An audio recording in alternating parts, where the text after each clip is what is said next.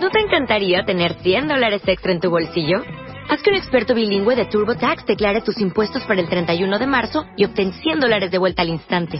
Porque no importa cuáles hayan sido tus logros del año pasado, TurboTax hace que cuenten. Obtén 100 dólares de vuelta y tus impuestos con 100% de precisión. Solo con Intuit TurboTax.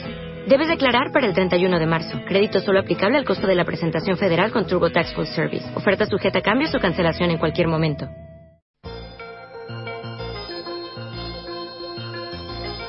Milenio 3, en la cadena Ser, con Iker Jiménez.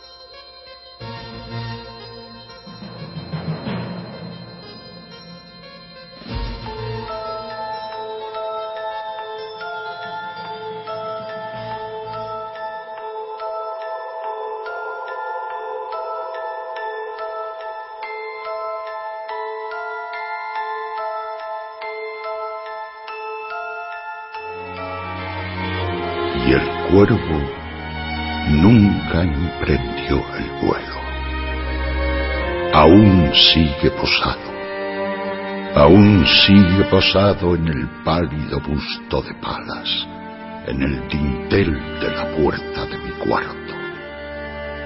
Y sus ojos tienen la apariencia de los de un demonio que está soñando. Y la luz de la lámpara que sobre él se derrama tiende en el suelo su sombra.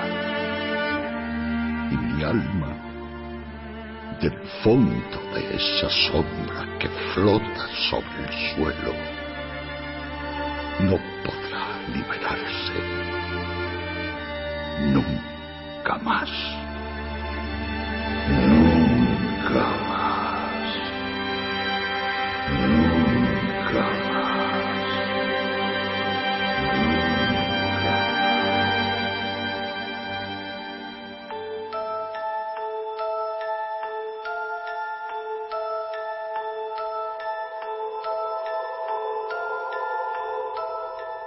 noches amigos, en la voz del gran Pepe Mediavilla, el último fragmento del Cuervo, una de las composiciones más extraordinarias de todos los tiempos, más difundidas, más imitadas, un poema romántico, con todo lo que ello significa, un poema de terror psicológico. Se cumplen ahora 170 años de esta críptica, extraña, algunos dicen que esotérica creación. Muchos ya lo sabréis, otros no. En la noche lúgubre, un erudito envuelto en libracos y extrañas lecturas, por algo tiene ni más ni menos que un busto de la Palas Atenea, recibe un repiquetear en la puerta y él dice, como cualquiera diría, será un visitante y nada más. Pero nos contó el genio universal que ese visitante era un animal extraño, que entró por la ventana revoloteando. Le hizo gracia al erudito. Un erudito que era un sabio que pasaba un tiempo de luto. Y de pronto lo que parecía una extraña atracción se convirtió en un diálogo, un diálogo horrible. El poema El Cuervo, según crónicas de la época, llegó a difundir una especie de sensación de horror colectivo. Muchos escritores, amigos de Edgar Allan Poe, le escribían misivas diciendo, no sabes lo que tu poema está generando, está llegando a lo hondo de la conciencia humana. Muchos hablan del cuervo y pocos lo han leído, por lo menos en España. Imaginemos al erudito con su lamparil tenue, con sus libros de olvidadas ciencias, y ese cuervo, en un principio casi anecdótico, pero que no quiere marcharse. El erudito, dolido por el recuerdo reciente de la muerte de su amada, empieza a estar melancólico y le mira esos ojos que, según dijo Poe, vaya frase, parecían los de un demonio que está soñando. Y después el diálogo porque ese cuervo sabía una sola palabra, una sola expresión. ¿Qué dueño desdichado lo habrá tenido? ¿Por qué ese cuervo solo sabe una palabra, una expresión? ¿Por qué la repite sin cesar?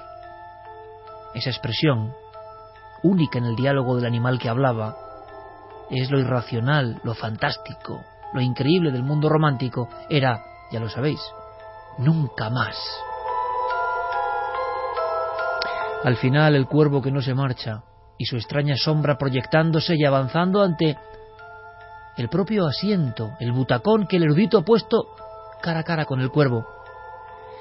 Estamos en plena época de la ilustración, del racionalismo y un poema donde se habla del diálogo entre un hombre y un animal en estas circunstancias en mitad de la noche fúnebre solo es posible en la mente atormentada de un Edgar Allan Poe, por ejemplo.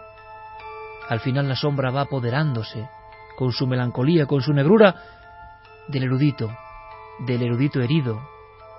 ¿Veré en el cielo a mi amada? le pregunta al final del poema. Y el cuervo, casi humanizado, enhiesto, sin moverse, tomando posesión de ese lugar, le dice, nunca más. Claro, hoy en día esto ya no nos impresiona. O quizás sí. Quizá hay efluvios muy profundos en el inconsciente que también nos llegan como llegaron hace tiempo a otras generaciones.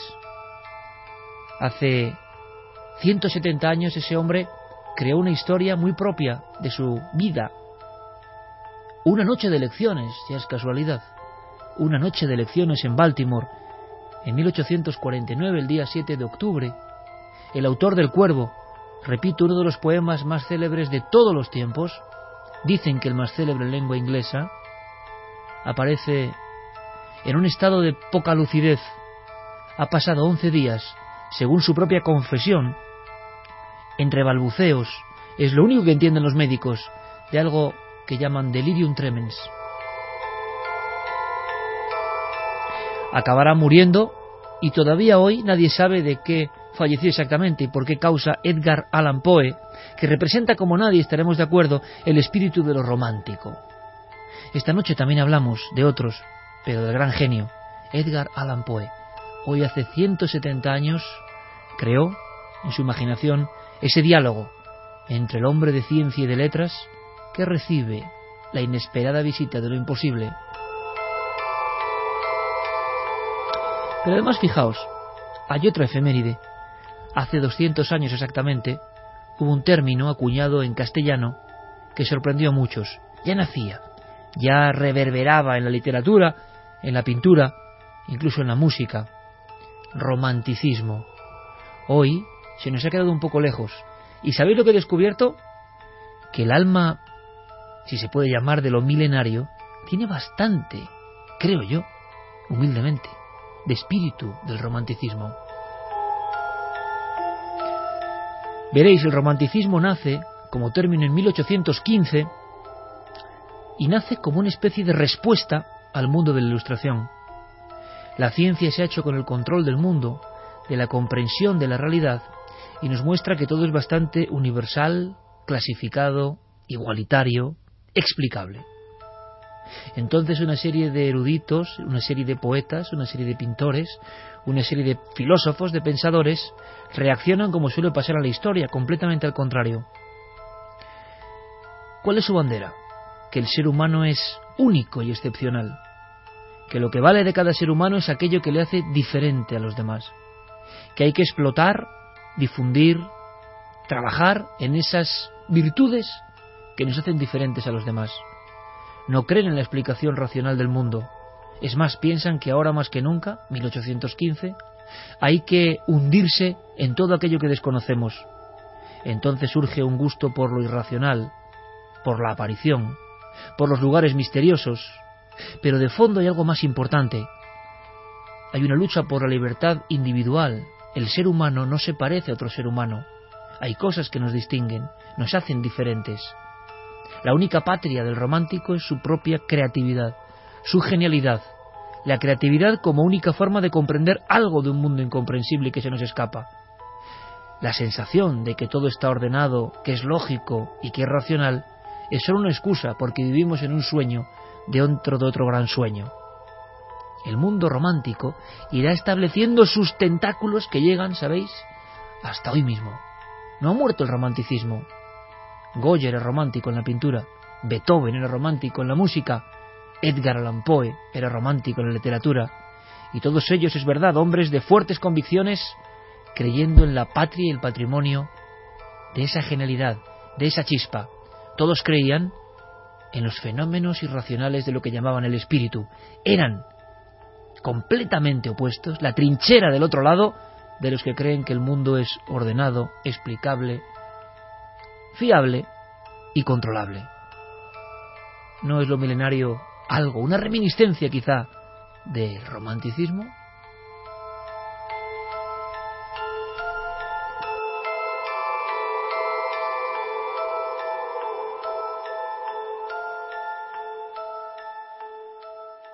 Actualidad en torno a nuestros programas en navedelmisterio.com, el portal hacia lo desconocido.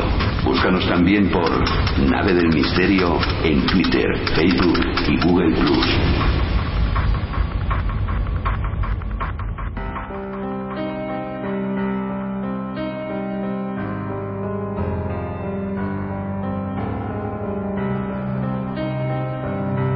1 y 41 minutos, Milenio 3 en la cadena SER. Así que si os parece, y hacemos una especie de, de, contubernio romántico. Nos ponemos todos casi el sayal, el sombrero, no sé si de copa todavía, y como si fuésemos José de Cadalso, Espronceda, efluvios de Edgar Allan Poe, de Becker o tantos otros, reminiscencias de españoles o de Quiroga, le llamaron el Poe del mundo nuevo.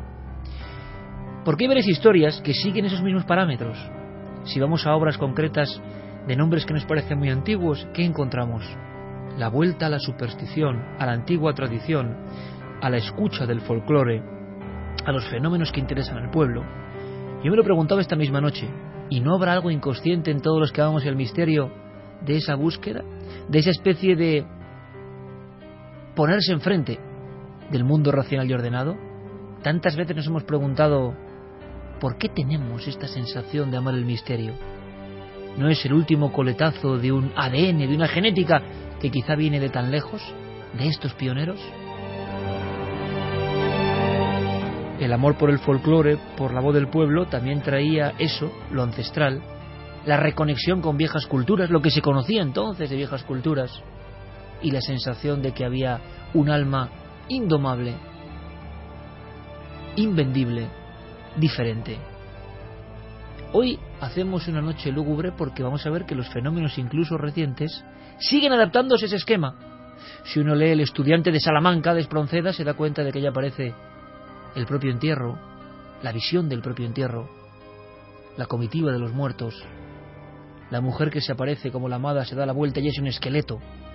Son los terrores de todos los tiempos, que como nos enseñaron habitualmente a desgana, por obligación en el colegio y de aquella manera no hemos comprendido. Hacen falta muchos años para darse cuenta de que todos esos maestros del romanticismo tienen mucho que ver quizá con nuestra forma de pensar y ver el mundo.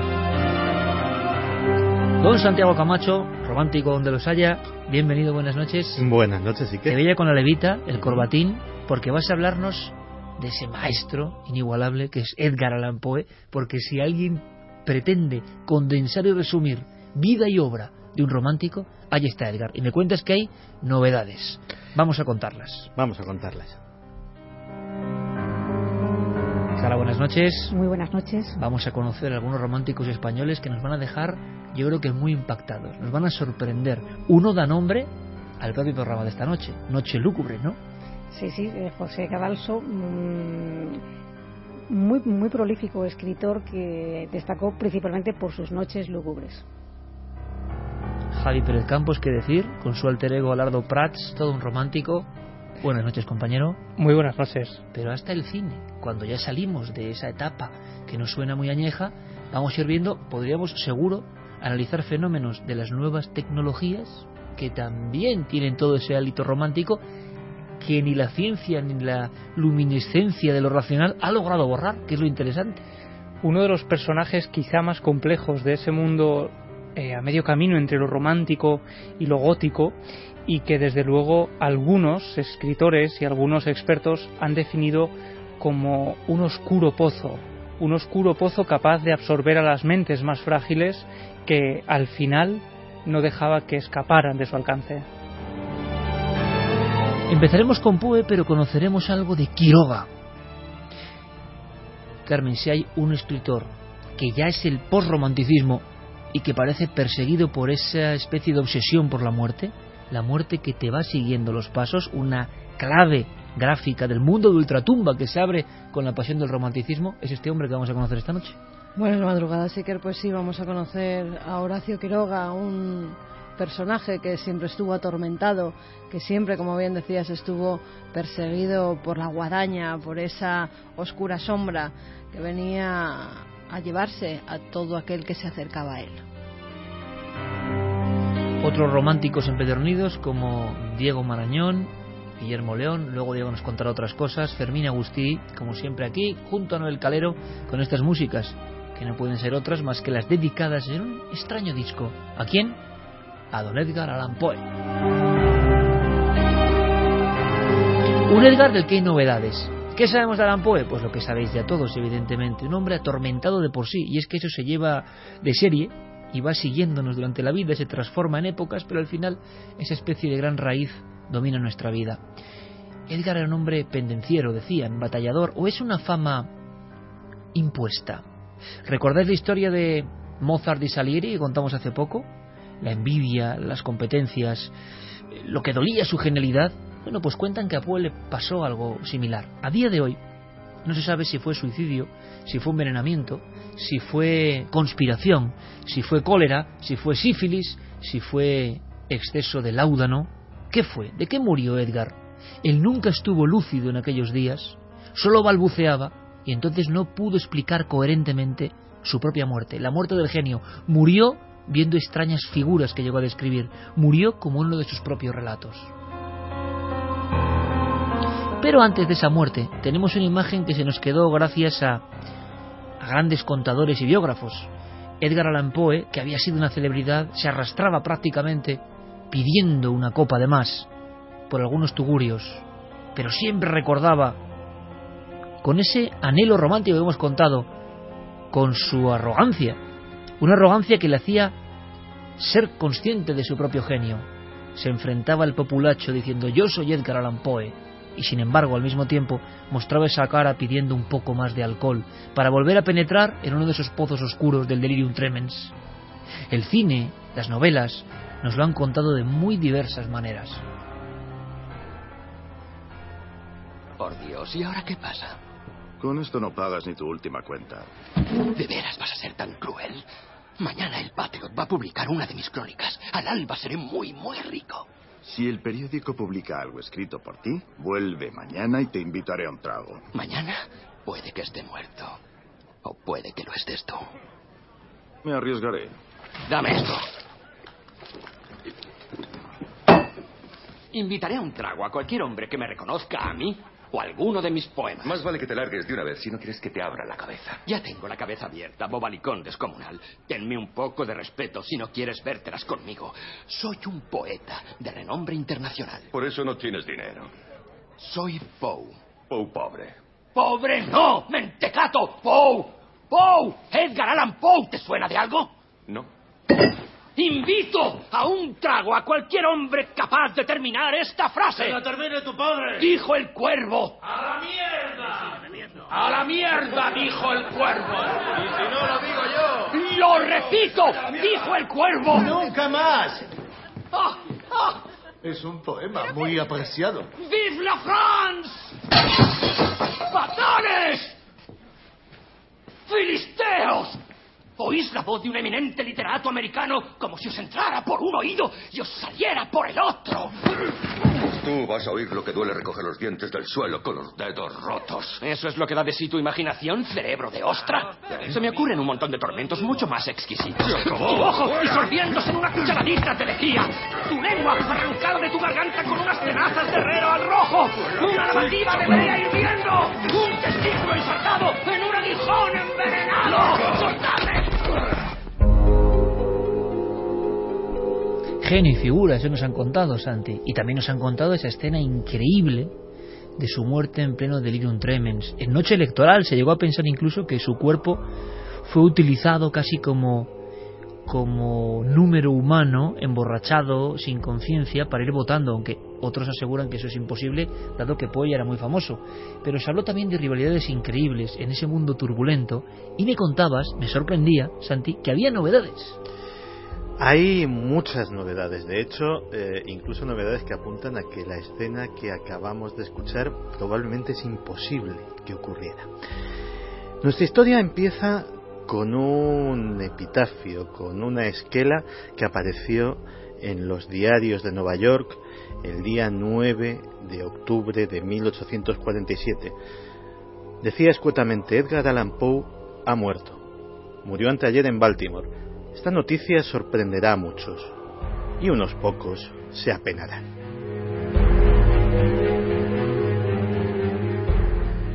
El autor de esta frase, que no denotaba nada, nada de simpatía, era Rufus Griswold, que será, y luego lo veremos, un personaje fundamental en el relato que vamos a contar esta noche. Relato que nos llega de la mano de varios expertos en el tema que han dedicado los últimos 20 años a intentar bucear en ese misterio de la muerte de Edgar Allan Poe. El más importante de ellos es un hombre llamado George Fix, eh, miembro de la Sociedad Poe, músico, novelista, estudioso, casi hasta la obsesión de la biografía del gran literato y que no está en absoluto de acuerdo con lo que podríamos denominar la versión oficial. Edgar Allan Poe había pasado eh, el mes de septiembre de 1847 en Richmond. Y para una vida especialmente trágica y desgraciada como había sido la suya, estaba de un excelente humor. Estaba recabando apoyos, apoyos financieros en su mayoría, para eh, recaudar eh, los fondos necesarios para fundar por fin su propia revista literaria, El Estilo una eh, de sus grandes eh, ambiciones, el poder no depender de esos editores eh, para publicar sus obras y no solamente eso, sino apoyar a otros que como él pues descollaban por su talento, pero por desgracia no tenían demasiada fortuna a la hora de bregar con el mundo editorial. Sin embargo, en esas visitas también los que lo recuerdan a ese buen humor o a esa euforia del emprendimiento, tenía un tinte oscuro, porque en algún momento de la conversación él hablaba de sus enemigos, hablaba de gentes que le perseguían, hablaba de que se sentía acosado o amenazado. Cuando le preguntaban por quién, él decía que sin pruebas no se atrevía a acusar a nadie. Pero, por ejemplo, se cuenta que eh, cuando visitó en Richmond a uno de sus más íntimos amigos, que era el doctor John F. Carter, eh, este eh, se sintió tan impresionado por las presuntas amenazas que decía sentir Edgar Allan Poe que le dijo, dame tu bastón. Un bastón normal, un bastón de los que se utilizaban los caballeros en aquella época, y se fue a su estante, a su colección, y cogió otro grueso bastón de caoba que en su interior ocultaba un estoque. ¿Se lleva siempre esto? Porque si todo es como me dices, a lo mejor necesitas usarlo para defenderte. Hablamos, por tanto, de la sospecha que se dijo en algún momento de una conspiración para terminar con Poe. Sí, porque a Poe, eh, como muy bien has dicho, eh, que era hombre batallador y no tenía precisamente un carácter demasiado templado, enemigos no le faltaban en absoluto. El más notable de ellos, curiosamente, es el autor de ese epitafio que hemos eh, contado al principio de la historia, Rufus Griswold.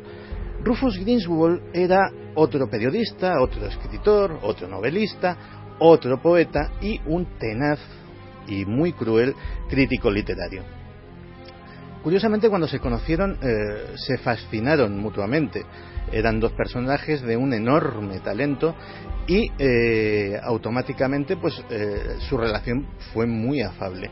El problema fue que eh, Griswold incluyó algunas de las eh, poesías de Poe en uno de sus antologías poéticas que publicaba. Era un gran honor, era posiblemente el crítico literario más importante de, la época en Estados Unidos. Y Poe cometió la imprudencia de agradecérselo, pero criticarle el estar en compañía de otros eh, autores que él consideraba indignos y poner en duda el criterio del propio Griswold a la hora de escoger a los que estaban en aquella, en aquella antología.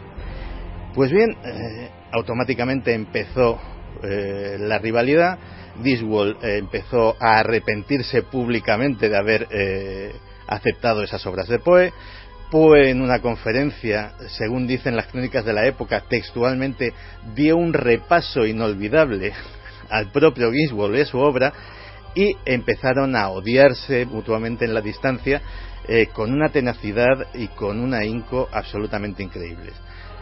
Pero además pasó otra cosa. Se metió el amor en medio de esos dos personajes. Así que ya tenemos todos los elementos de la trama romántica, como hablábamos, perfecta, ¿no?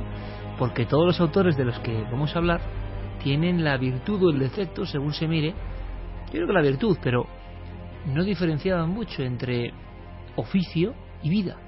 Se juntaba. Para ellos trabajar no era exactamente trabajar. Su propia eh, vida era una parte más de esa aproximación al arte o a la creatividad. Y pasaban cosas como esta. Y pasaban cosas como que en el ambiente literario del Nueva York de la época hacía furor una joven poetisa que se llamaba Frances Sargent Oswood. Era una mujer inteligente, era una mujer sensible, era una mujer bella que encarnaba todos los ideales románticos, tenía esa belleza lánguida eh, que a los románticos les gustaba tanto, una mujer de pelo lacio, negro como la noche, y ambos dos, Rufus Griswold y Edgar Allan Poe, quedaron prendados de ella. Lo peor o lo más curioso del asunto es que en el momento de este incidente los tres personajes estaban casados, cada uno con sus respectivos cónyuges. Eh, de hecho, que el matrimonio de Griswold estaba bastante fracasado eh, y nos da además una cierta idea de su catadura moral.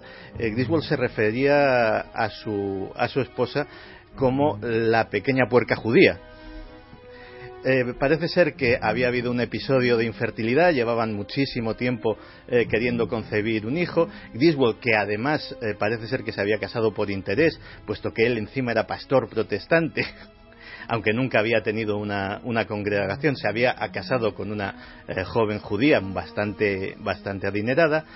Poe estaba pues con su mujer enfermiza también pasándolo bastante mal y de las circunstancias de Frances Sargent no sabemos nada, pero sí sabemos que eran los tres la comidilla de la crónica social neoyorquina, porque esos cocoteos, esos devaneos, eran en eh, lugares públicos, en recepciones, en eventos, no se les cavaban a nadie y se llegó a, escribir mucho eh, con la sutileza y el leer entre líneas de la crónica social de la época sobre las aventuras de estos tres escritores.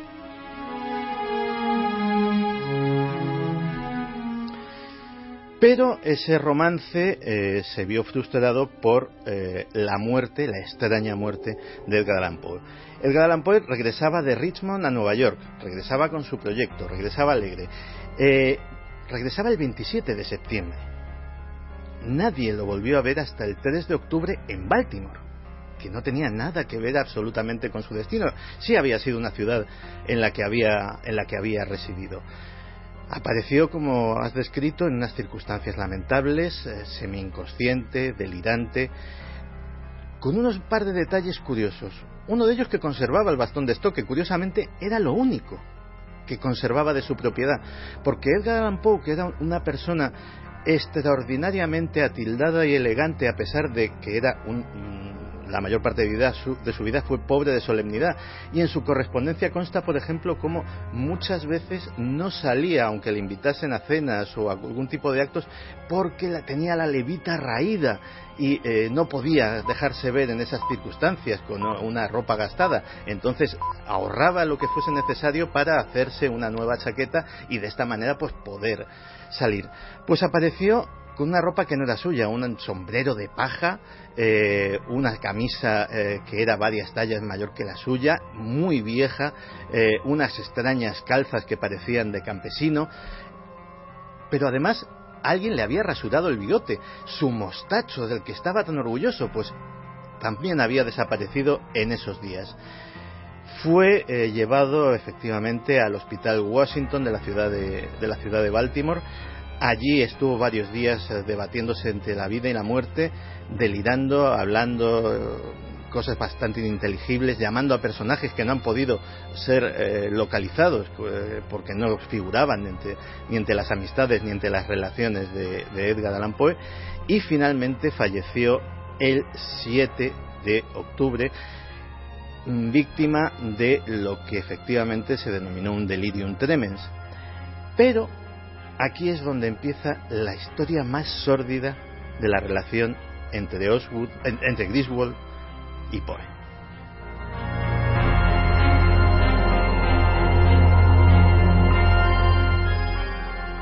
Son muchos los que piensan que el odio de Griswold era tan enorme que efectivamente pudo pagar a unos sicarios para que secuestrasen y envenenasen.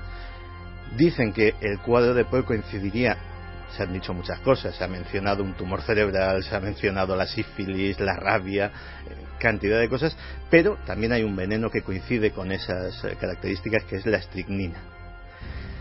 Curiosamente, eh, si alguien tiene duda del odio que sentía Griswold, ese odio no se apaciguó con su muerte. Griswold se hizo con bastantes malas artes el albacea literario de Edgar Allan Poe, se quedó con todos los derechos de sus obras se lucró de la obra de su enemigo, pero no solamente eso, se apresuró a escribir las memorias de un escritor, la primera biografía y la más influyente de Edgar Allan Poe, donde le retrataba como un demente, adicto a las drogas, borracho a tiempo completo, unas afirmaciones que dejaban por tierra toda la eh, vida, el comportamiento ético y moral del propio Poe. Durante años, durante muchos años, este era el retrato que se tenía de Edgar Allan Poe. La, escena que nos, que nos acabas de poner es muy ilustrativa. ¿Quién piensa en Edgar Allan Poe casi sobrio? Te lo puedes imaginar, borracho, deprimido, mm, drogado. Pues bien, eh, los datos nos indican que no era así. Por ejemplo, alcohólico.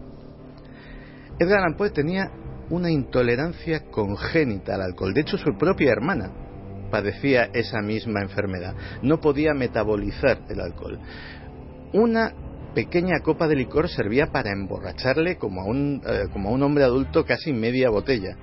Pero si esa copa se convertía en dos o en tres, podía pasar enfermo varios días. Difícil condición para ser alcohólico. De hecho, era miembro de una organización que se llamaba Los Hijos de la Templanza, que era eh, una organización que pretendía precisamente eh, promover lo que años después se llegó a alcanzar, que fue la ley seca, promover que se prohibiera el alcohol en Estados Unidos. También eh, se puede negar, y además con testimonios de la época, es su presunto consumo de drogas, que también se hace en la obra de Griswold una profusa descripción de él. Thomas Dan English, que era un doctor de la época y que curiosamente su testimonio es bastante imparcial porque formaba parte de la playa de enemigos que se había hecho Edgar Allan Poe con su lengua y sus escritos en vida, eh, escribió este diagnóstico.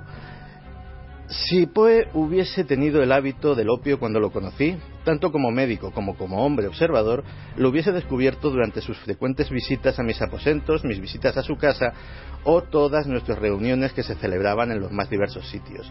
Jamás vi signo alguno de ello y creo que el cargo en su contra es una calumnia sin base alguna.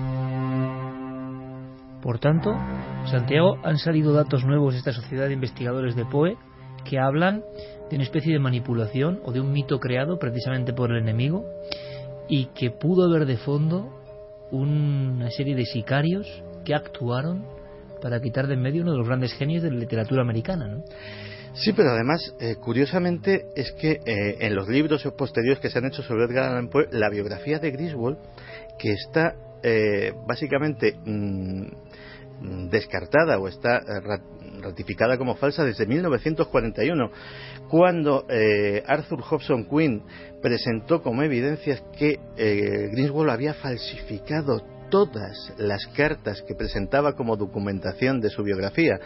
Él se había hecho también, en teoría, con la correspondencia de Edgar Allan Poe y la correspondencia de Edgar Allan Poe pues efectivamente hacía gala de su eh, no solamente de su alcoholismo y de su drogadicción sino de su afición a la prostitución eh, de su eh, de una serie de vicios absolutamente completa la lista, ¿no?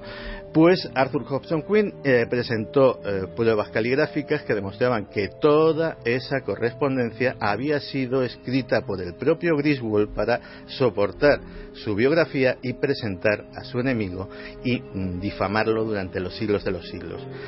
El famoso autor inglés Robert Louis Stevenson, que conocía eh, a los personajes en cuestión, dejó escrito lo siguiente. Se ha hecho lo posible por limpiar el nombre de Poe de las calumnias de Rufus Griswold, caballero por nombre siniestro que compone una figura tan repulsiva en la historia de la literatura que muy bien pudiera haber sido acuñada por la virulenta imaginación de su víctima.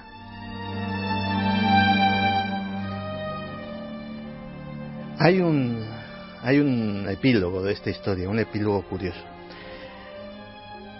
La suerte de Griswold tampoco fue muy afortunada a partir de ese momento.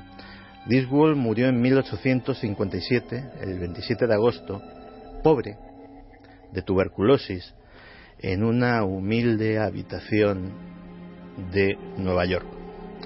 Cuando encontraron su cadáver, varios días después, porque también murió sin amigos, encontraron entre sus posesiones que la única decoración que había en aquella humilde habitación eran dos retratos. El retrato de Frances Sargent Osgood y el retrato de su enemigo, Edgar Allan Poe.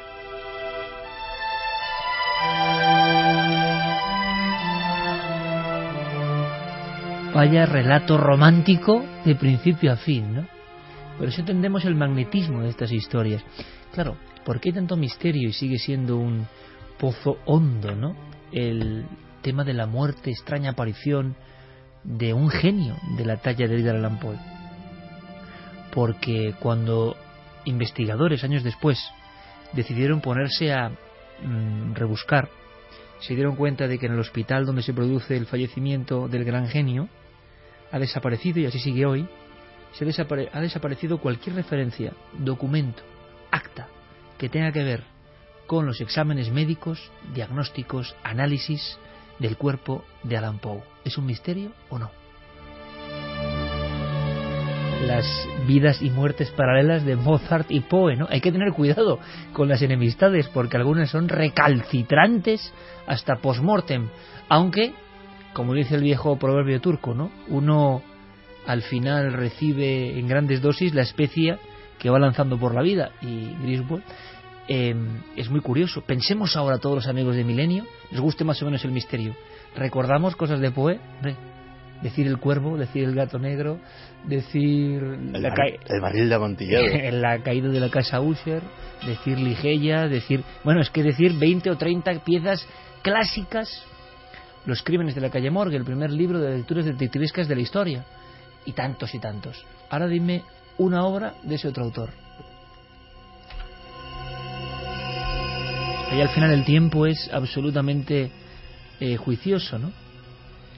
Todo esto empieza y tiene ramificaciones con España, pero sí me gustaría, porque es verdad, la fama de Poe se convierte en mito por su muerte también, su calidad artística, su espadachinaje dialéctico, su vida atormentada, representa perfectamente, como hemos dicho, el calco de esos hombres y mujeres románticos. Es un ataque frontal a un mundo que ha descubierto, también hay que decirlo, ¿no? La magia de la ciencia, pero es otro tipo de magia que intenta explicar el universo. Esta gente piensa que el universo sigue siendo una serie de fuerzas caóticas, desordenadas, incomprensibles. Y cada pequeña pieza, como ese cuervo, si lo pensamos, es la visita de lo irracional. Hablábamos la pasada semana de la realidad demónica. Esto es realidad demónica absoluta, interpretada y reinterpretada por el arte en todas sus manifestaciones. Incluso la marginalidad, lo sórdido, lo macabro, lo tenebroso, todo eso que algunos adaptan incluso en modas sociales vigentes como lo gótico, todo eso es una amalgama que viene de estos tiempos. ¿Cuándo surgen y por qué y de qué manera? Bueno, hay es así, poes olvidados, es que tiene que haberlos, es que si no, no serían escritores malditos. El propio malditismo del escritor tiene mucho que ver con la figura de este fenómeno tan especial del espíritu humano, porque el no ser reconocido, el no tener fama cuando es merecida, eh, cuando hablaba Santi de ese enemigo que se queda con sus obras y se lucra con ellas, yo estaba viendo clarísimamente un poco después la historia de San de y cómo los franceses que le hunden en la miseria y lo hacen morir de pena tras descubrir Altamira, se hacen la, hacen la biografía literaria de la cueva. Es decir, los que se rieron de él y lo mataron del disgusto son los que pasan a la posteridad diciendo, bueno, nos equivocamos. hay tales injusticias, injusticias históricas sería una buena sección. Vamos con un poe sudamericano, menos conocido, y como en este programa de alma un poco romántica tenemos que arrojar luz, luz de candil, nunca mejor dicho, sobre estas figuras, ¿queréis quedaros impresionados de verdad con un relato, un relato romántico integrando una vida funesta? Una vida que es un calco perfecto de este álbum un poco sombrío de los románticos. Quedaos con el nombre, Horacio Quiroga.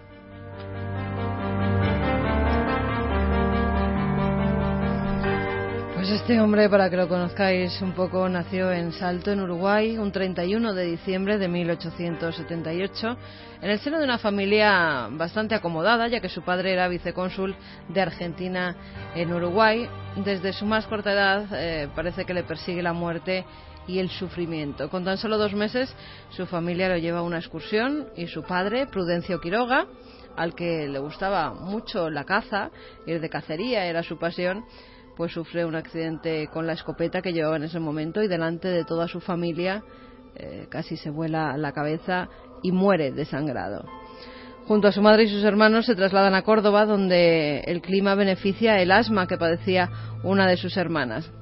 A los cuatro años regresan a Salto, donde comienza a estudiar en un colegio, fíjate, una cosa curiosa, regido por masones. Desde su más tierna infancia tiene la masonería en su vida. Su madre se vuelve a casar, pero al poco tiempo su padrastro, de nuevo la desgracia, en su familia, en su entorno, sufre una parálisis cerebral que le lleva a suicidarse, a quitarse la vida. En 1896 comienzan sus primeros escritos y forma una especie de grupo que se hacen llamar los tres mosqueteros. Son tres amigos, son eh, adolescentes, todos ellos están interesados en la literatura, leen a Edgar Allan Poe, los posrománticos también, los modernistas, y todo ello le lleva a fundar una revista que se llama Revista de Salto. Conoce a su primer amor, a María Esther Jurovsk, con la que se quiere casar, pero su familia se opone y sufre también su primer mal de amores. A este amor de juventud le dedicará varias de sus obras románticas. En 1900, con el dinero de la herencia paterna, decide viajar a París, donde se está celebrando la exposición universal, y allí conoce a Rubén Darío y también al grupo modernista que rodea a este escritor. A los cuatro meses vuelve completamente arruinado, en muy mal estado, con una barba muy larga que ya nunca se quitaría en toda su vida, y un año más tarde publicaría su primer libro, Los arrecifes de coral, las desgracias en ese momento, cuando parece que él va surgiendo de sus cenizas y que publica ya su primera obra, pues esas desgracias vuelven a la familia con la muerte de un hermano y una hermana a causa de las fiebres tifoideas. Pero ese ser con guadaña aún no había dejado de rondarle. Una jornada en la que él estaba revisando el arma de un amigo, de Federico Ferrando, este Federico se iba a batir en duelo con el periodista Germán Papini por unos escritos que había hecho en contra de él. Cuando Horacio se encontraba con la Fuch de dos cañones de 12 milímetros, se escapa un tiro que impacta en la boca de su amigo y lo mata fulminantemente. La bala se había alojado en el occipital. Quiroga fue llevado a comisaría y fue interrogado. Se le traslada a la cárcel correccional, pero gracias a las gestiones de su hermano mayor logra salir en libertad. Completamente deprimido por haber causado la muerte a su mejor amigo, decide trasladarse a Buenos Aires, a casa de una hermana y de su cuñado. Ya en 1903, gracias a la amistad con el escritor Leopoldo Lugones, es enviado a Misiones, es una localidad en la frontera con Brasil, donde tiene que realizar allí una serie de fotografías de las ruinas jesuíticas que quedaban. Se enamora completamente de la selva, de su paisaje, de su gente, y cuando conoce a la que será su primera esposa, Ana María Cires, decide irse a vivir allí como juez de paz. Allí se dedica, entre otras cosas, a cultivar mate, naranjas y sobre todo a observar y a escribir sobre el misterio del paisaje y de los personajes que lo pueblan. En 1911 nace su primera hija, Eglé, un año después, su segundo hijo, Darío, y el propio Horacio es el que se ocupa de su educación desde que casi comienzan a caminar. Era extremadamente exigente con los niños, además ponía pruebas eh, tremendas para niños tan pequeños, como dejarlos solos por las noches en la selva para que supieran cómo sobrevivir por si algún día se veían en esa situación, o también los ponía en un acantilado con las piernas colgando les enseñaba a utilizar un arma, a navegar en canoa, a educar animales salvajes. Todo ello, como os podéis imaginar, pues sacaba de quicio a su mujer y la aterrorizaba que a los niños les pudiese pasar algo por las locuras de su marido. Mientras Quiroga escribía compulsivamente libros sobre la selva. El 14 de diciembre de 1915 la desgracia vuelve a la familia de Quiroga. Ana María, su esposa, decide quitarse la vida ingiriendo veneno. Tras ocho días de agonía, fallece.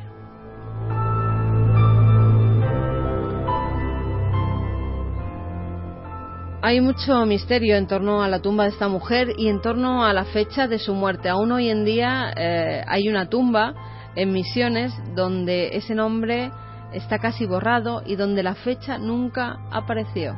Nunca se dijo cuáles fueron las verdaderas circunstancias de la muerte de Ana María.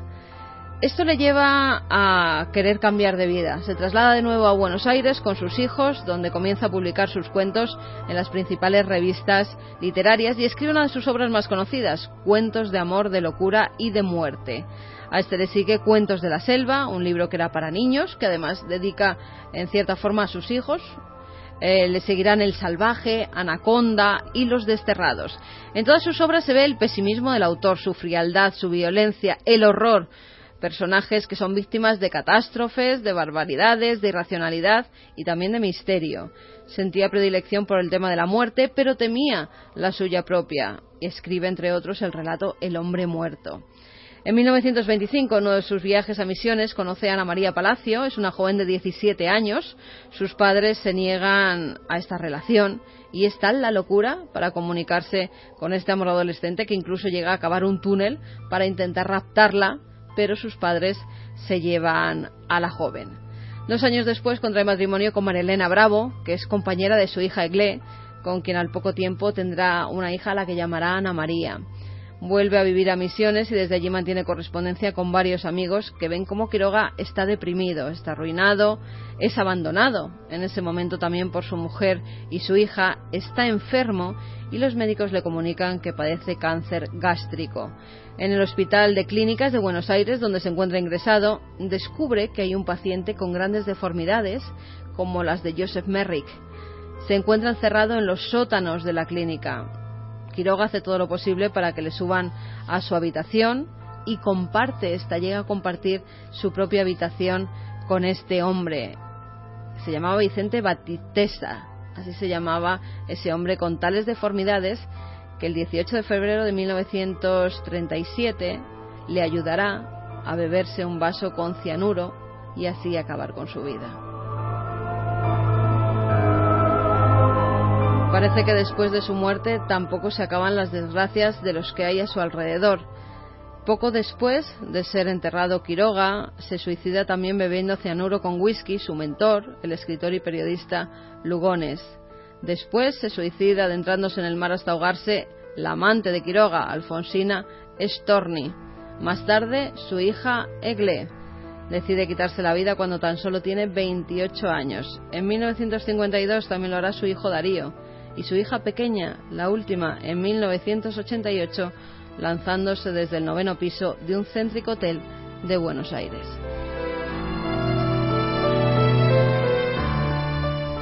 Las historias que solo puede contar Milenio 3 y que, como vemos, se extienden en el tiempo. Nacen en una época, beben del maestro Edgar Allan Poe, pero tienen su propia semilla negra, ¿no? aunque en pocas ocasiones con este malditismo. Quiroga, un nombre para la historia, de lo macabro, lo funesto, lo extraño, eh, una predilección por la muerte, una obsesión que al final, como si hubiese una unión entre pensamiento y realidad, acaba forjando la propia vida. Una funesta historia que le persigue hasta después del entierro. El hombre que hizo la historia de amor, locura y muerte. Es que podríamos hablar de muchas historias y muchos nombres, que yo creo que ahí está la clave. Como nos los han enseñado por obligación. Resulta que quizá no era el momento, que nuestras mentes no estaban en eso, no sé cómo se puede arreglar, es el eterno dilema. Pero te hablan del romanticismo y el propio término te puede recordar a una lección que tenías que aprenderte para ver si aprobabas el examen. Seguramente un tiempo después, con una apertura mental mayor, con una evolución mayor, te das cuenta de que son temas apasionantes, que tú puedes tener algo de eso y eso algo de ti, que en el fondo no es tan lejano, que es el misterio de la naturaleza humana y que son cada una de las historias apasionantes en sí misma.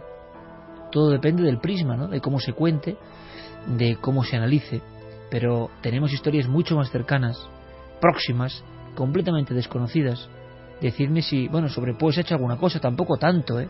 Chicho Ibáñez Serrador, claro, ha hecho algunas adaptaciones maravillosas en sus historias para no dormir. Y cuando lo hizo, creo que tenemos por ahí, Fermín, algún documento de Chicho hablando, porque es muy emotivo y a mí me parece tremendo. Yo lo puse en Milenio hace muchos años. Las introducciones de Chicho Serrador en historias para no dormir, yo creo que eran absolutamente insuperables. Yo creo que eran absolutamente insuperables. Y por supuesto, Chicho y su padre Narciso Menta, Chicho que, que seguro que, puede estar ahí, ¿no? A la escucha, em, como gran genio del terror, es uno de esos representantes que van extendiendo la locura o virtud romántica a lo largo del tiempo. Son ríos que, vagan desde un principio. Y no era muy políticamente correcto en los 60, todavía eran temas demasiado macabros, lúgubres. Eh, porque pensado una cosa, ante el nacimiento del romanticismo y de todo esto que estamos contando, posteriormente, ya no mucho tardar, habrá también un nuevo vuelco hacia el realismo, hacia el olvido de todo esto. Es como si los pensamientos eh, se solaparan unos con otros, ¿no? Hay un exceso de amor por el misterio, de amor por la muerte, de amor por lo irracional, de amor por lo incomprensible del alma, que viene enseguida otra oleada, que es todo lo contrario, pegada a la realidad, pegada a lo físico, como para mitigar pero nunca, porque es el principio de la propia realidad demónica, todo esto que es el misterio o el amor por el misterio acaba asfixiándose del todo, siempre sobrevive. Y hay personajes transversales que nos llevan estas tradiciones. ¿Qué tiene que ver todo lo que hemos ido contando en diferentes épocas, por ejemplo, con la televisión? Bueno, pues en España, ahora no lo entendemos, pero el impacto de historias para no dormir eh, era toda España ¿Qué, estaba recibiendo? Estaba recibiendo a través del viejo televisor en blanco y negro unos códigos que nos llevaban en realidad 200 años más atrás.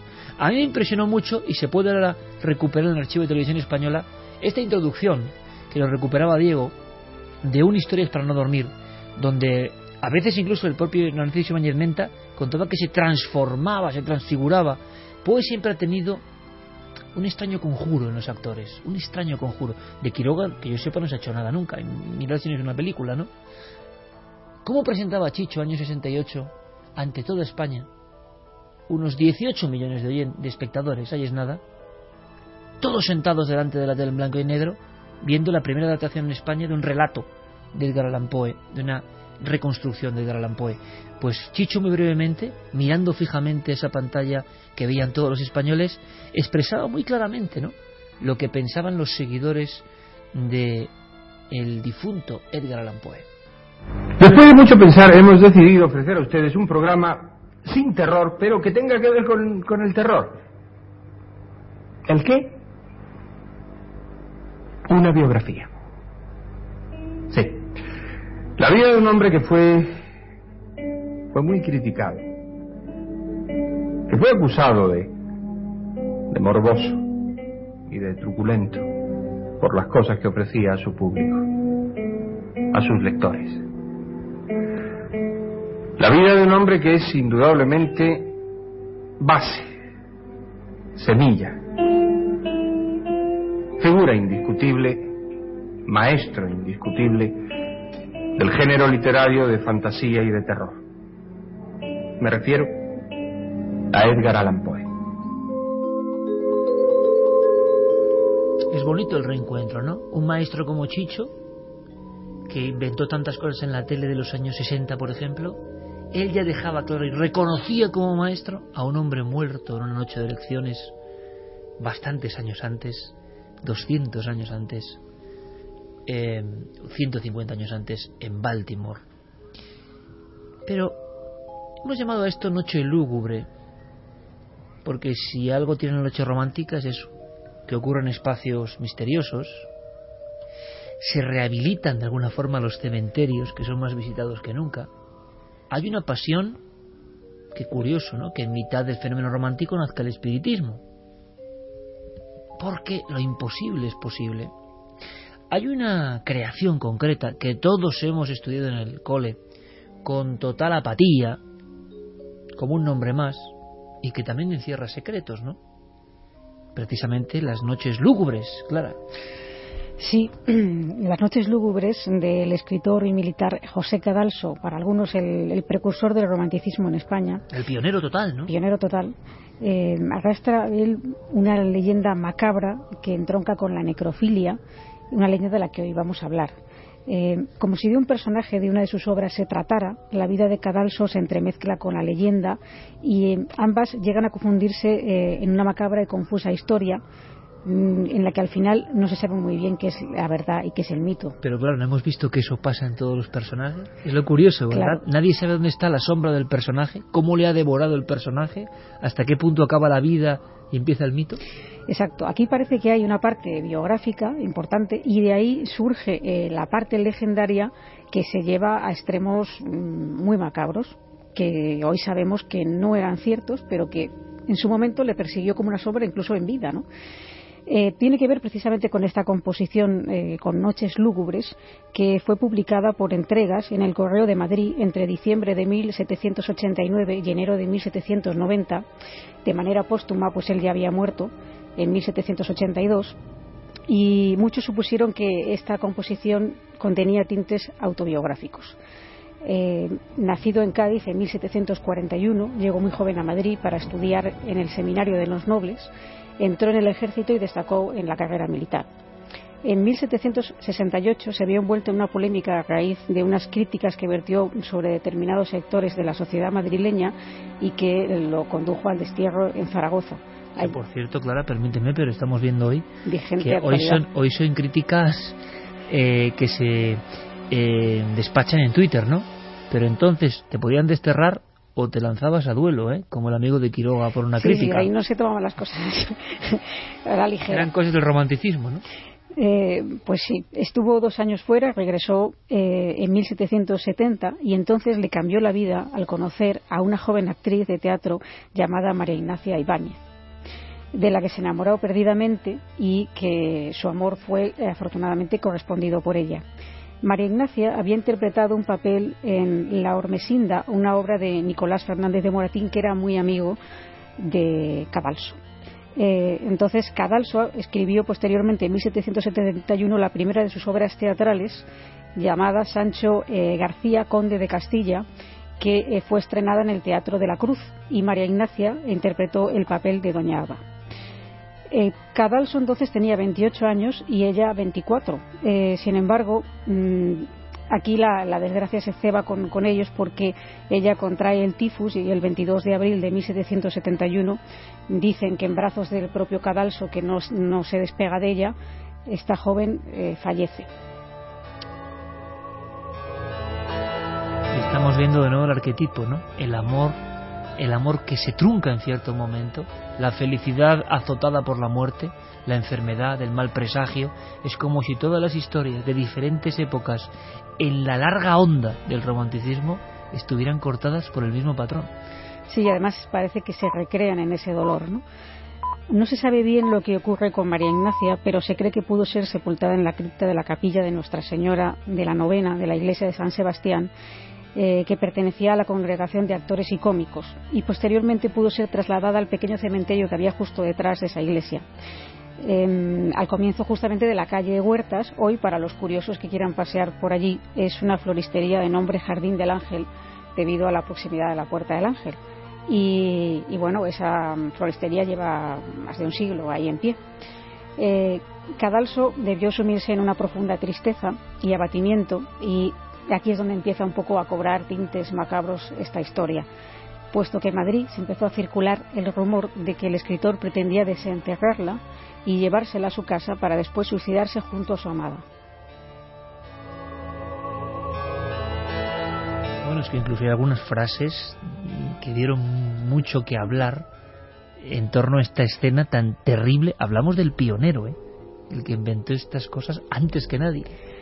Pues sí, eh, Cadalso frecuentaba la tertulia literaria de la Fonda San Sebastián, fundada por su amigo Moratín y en la que acudían pues todo lo más selecto de la intelectualidad eh, en ese momento residente en Madrid y entre ellos por ejemplo estaba Goya, ¿no? Eh, que se reunían precisamente enfrente del cementerio donde yacía su amada. Ahí estaba cualquiera, Goya, ¿no? Total, que se comentó también que si no llega a ser por el personal de servicio del conde de Aranda, que era amigo de, Cadalso, habría culminado su propósito. Eh, tan convincente le pareció al conde de Aranda, fíjate diciendo su amigo, que estos rumores que circulaban en torno a Cadalso, que decidió llevárselo a Salamanca un tiempo para que se apaciguara su espíritu. Eh, noches Lúgubres está compuesta de tres partes divididas en, tres noches. Luego se añadió, eh, había una parte inacabada, se completó con apócrifamente y una cuarta noche que no pertenece para nada a Cadalso. Pasan muchas estructuras del romanticismo español. Son estructuras extrañas en ocasiones, muchas de ellas muy pioneras de lo que llamaríamos flashback incluso, que no se estilaba tanto y de repente los autores españoles, como por una extraña eh, conducta, emplean mucho este recurso eh, que hace que también haya mucha manipulación con su obra, pero que eran obras diferentes a todo lo que se había hecho hasta entonces.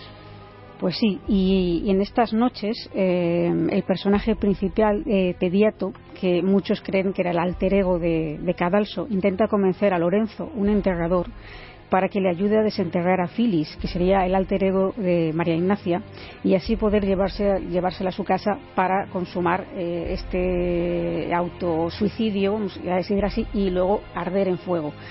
Y si os parece, vamos a escuchar un fragmento de la noche primera en la voz del gran Juan Ochoa, que nos va a sobrecoger. Bueno, Juan Ochoa hace de Cadalso esta noche, también es voz de cuarto milenio, todos le conocéis y agradecemos mucho que haga a veces estas pequeñas píldoras, ¿no? Porque ahora mismo nos vamos al siglo XVIII. Y que ahora dado el dato que ya te imaginas, Moratín, Cadalso, Goya pasando por ahí. Es decir, ¿qué clase de tertulias? Lo que daríamos, ¿eh, Javier, por estar en una de esas tertulias, ¿no? ¿Os imagináis? Eh, pero el extraño rito, porque esta muerte, esta post-muerte, o esta doble muerte, o segunda muerte, que dirían los esotéricos, Santi, tenía seguro algún significado en aquel momento. Así lo cuenta Juan Ochoa, Noches lúgubres. Objeto antiguo de mis delicias. Hoy objeto de horror para cuantos te vean.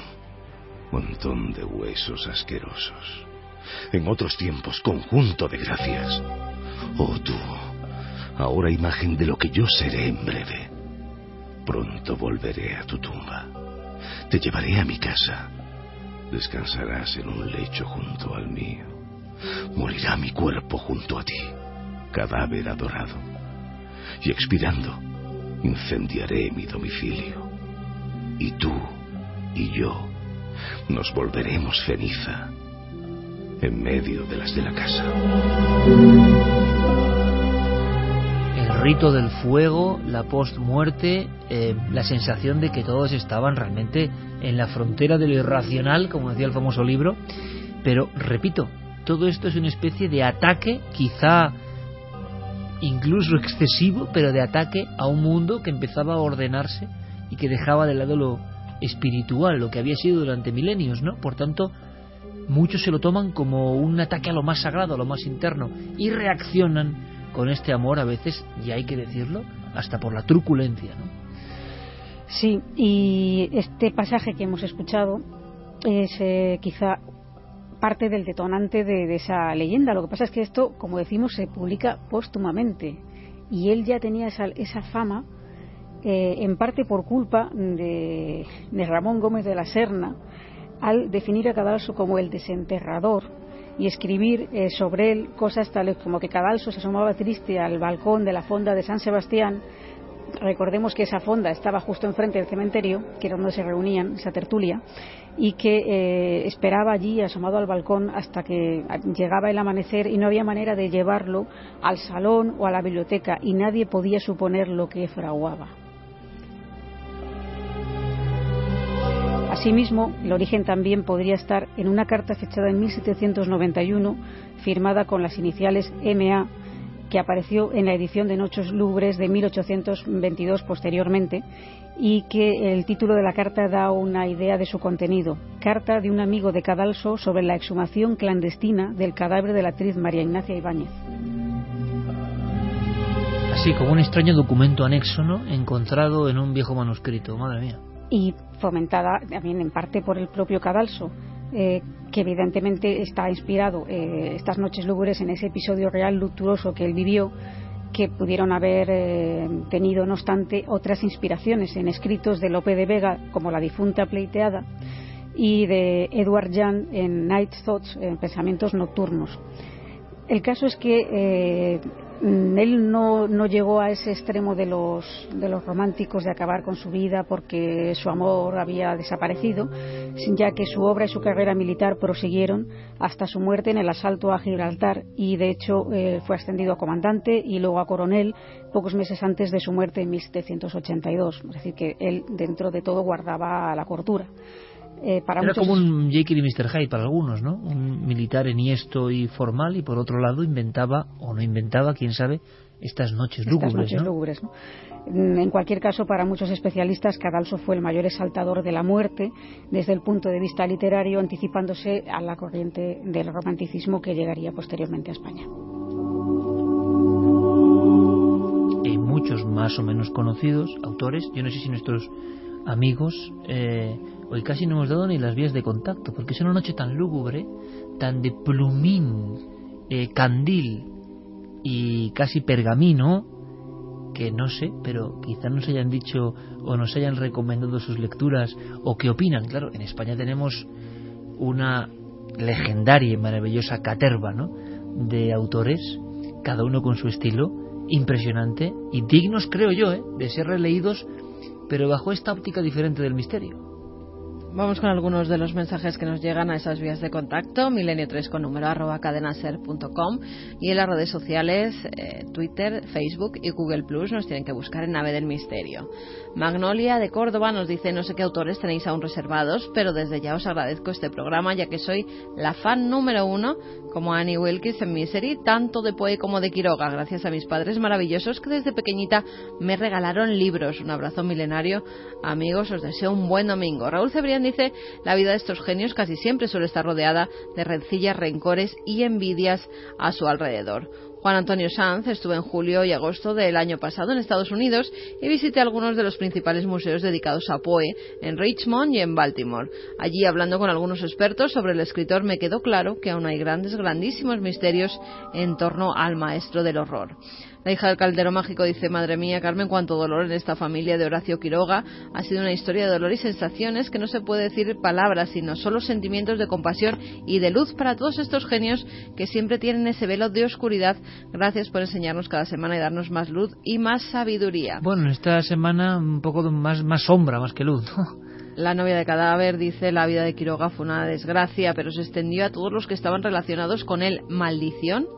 Sara María dice a lo mejor la obsesión por la muerte le llevó a querer experimentar con la muerte de otros, induciéndoles a morir. Bueno, eh, para Noche Romántica y Noche Lúgubre, que además los temas se van a extender y casi es un dossier especial porque muchas de las cuestiones están hiladas un poco a la Noche Lúgubre, dice, vamos a recibir mensajes y uno pone, para una noche como hoy, ¿eh? la novia cadáver.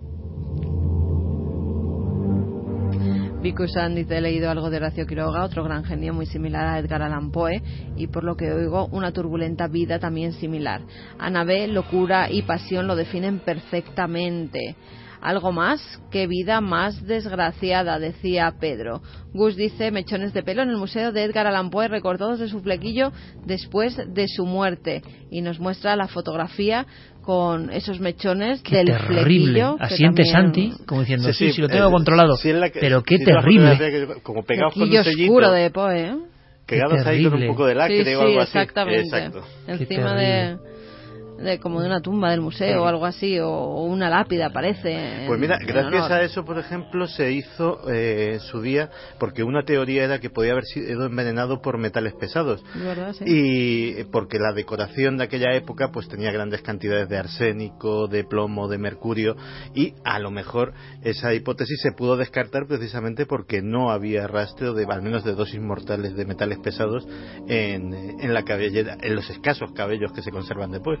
¿Sabéis de sobre quién también gravita la historia del saturnismo? Un estado alterado de conciencia, saturnismo, provocado por el, eh, la inhalación de ese tipo de metales pesados, Goya. Fue estudiado como posible víctima de saturnismo. Creían que su sordera y sus, y sus estados alterados de conciencia clarísimos eran provocados, hay muchos estudios por este. Pero también, cuidado, se acusó mm, ese episodio incluso con Mozart, con la muerte de Mozart, y con, y hubo estudios, ¿os acordáis del cabello? De Ludwig van Beethoven, que es otro de los clásicos del romanticismo musical, ¿no? Es como si hasta en las muertes a veces hubiese esas presencias un poco extrañas. Y digo yo, ¿a quién se le ocurre cortar pelo del flequillo de los muertos cuando, no? Pues, bueno, al médico. Es como, Ya, Ya, sabes, como las médico, máscaras pero-. Sí, claro, pero bueno, era, la muy, máscara- era muy de esa Era muy época. de la época. Era muy de la época. sí, pero, pero es muy extraño, ¿no? Y que se siga conservando después de, de tantos años. Extraño para Como- nosotros hoy. Ten en cuenta que a pesar de que curiosamente Poe eh, pues nunca fue nunca fue rico, curiosamente sí era una celebridad. Eh, lo que no lo que no tenía era ningún talento comercial para explotarse a sí mismo, pero realmente sí, Sí. que sí que su muerte causó conmoción, sí que era un autor muy leído y sí que eh, era un personaje célebre, con lo cual pues un recuerdito pues sí se guardaba. esta cultura un poco de, de la reliquia, hay una anécdota eh, con Azorín y Espronceda muy curiosa, ¿no? El propio, Espronceda, que hemos hablado, el autor de ese El estudiante de Salamanca, que es otro de los títulos que hemos visto siempre alguna vez y que, hemos pasado por él, y es una historia de encuentros con lo sobrenatural permanentemente. Pues Azorín admitió en sus memorias eh, su interés por lo macabro, ¿no? Contaba que cuando años más tarde se exhumaron los restos de José Espronceda para trasladarlos a otro cementerio, yo estaba presente, dice. Los restos eran un montón informe de huesos, cenizas y andrajos. Se conservaba intacto, sin embargo, el chaleco del poeta, prenda de fina seda de color tabaco con botones de nácar. Y entonces confiesa que cortó un pedacito con un botón y en un profano relicario yo lo guardé. ¿Quién escribía esto? Azorín. No está mal escrito, ¿eh? Qué descripción, muy Azorín, tan seca, pero es un poco Stephen King para eso, Azorín, ¿no? O sea, vale, eso es lo que era y por eso impacta doblemente. Pero reliquias, sí, acordaos de Elvis, acordaos de las subastas de pelo de John Lennon. Ya bueno, pero eh, eso ya se hacía con un interés económico. Sí, pero Ya se guardaba con interés célebres, ¿eh? económico, pero Por eso la teoría de que Poe fue utilizado como un hombre, como si fuera un borracho cualquiera para votar, muchos no le dan peso porque Poe ya era una celebridad de su época. Es cierto que era costumbre de la época Y es cierto que Poe hacía años que ya no vivía en Baltimore. Entonces eh, es una posibilidad. Desde luego, en los que defienden esa tesis eh, dicen que además eso le podía haber causado perfectamente la muerte. ¿Por qué? Porque en aquella época, según votabas, te daban una copa, así como premio. ¡Hala! Ya que has votado, toma una copita. ¿Mañana podía hacer eso? De hecho, era costumbre porque en la jornada de reflexión, que el, el origen de la jornada de reflexión eh, está en Estados Unidos precisamente, en la jornada de reflexión no se podía beber alcohol, estaban cerrados los bares, no se podía llevar armas. ¿Por qué? Porque la gente se emborrachaba, los partidarios de un candidato se liaban a la balacera con los partidarios del otro y para evitar esos líos pues la gente no bebía. Para compensar por esas 24 horas de abstinencia le daban una copita al votante. ¿Qué sucedía? Que había bandas que cogían a un pobre generalmente indigente y lo iban llevando de urna en urna, eh, registrándose. El buen señor, que normalmente como eh, indigente eh, que era, pues muchas veces era alcohólico, pues estaba encantado de que le dieran la copita y esto en el caso de Edgar Allan Poe si le hubiese secuestrado a alguien así con esa intolerancia al alcohol le podía haber matado perfectamente. Ahora imaginaos en la febril, nunca mejor dicho, imaginación del propio Edgar que habría una muerte más espantosa, sórdida y truculenta con otra ropa sin ser reconocido como el gran poeta, tirado por los suelos entre los eh, digamos primeros pasquines electorales el cuervo, ese, bueno, Poe se hace tan célebre con el cuervo que le llaman el cuervo a Poe. El sobrenombre incluso más importante que su nombre, ¿no? Eh, ese cuervo llegaba en mitad de la noche. Ahí estaban todos los temores del ser humano concentrados, la noche y el visitante. El visitante inesperado, que encima nos recuerda el dolor terrible que estamos sufriendo, lo potencia y además nos hiela la sangre. Es la visita del cuervo que ya no se irá nunca más. Bien, eso es una visita inesperada, pero si hay una entrada absolutamente mítica en la historia de la novela también romántica, es esta bienvenida. Bienvenido a mi morada. Entre libremente por su propia voluntad y deje parte de la felicidad que trae. ¿El conde Drácula? Yo soy Drácula y le doy la bienvenida, señor Harker, a mi casa. Pase.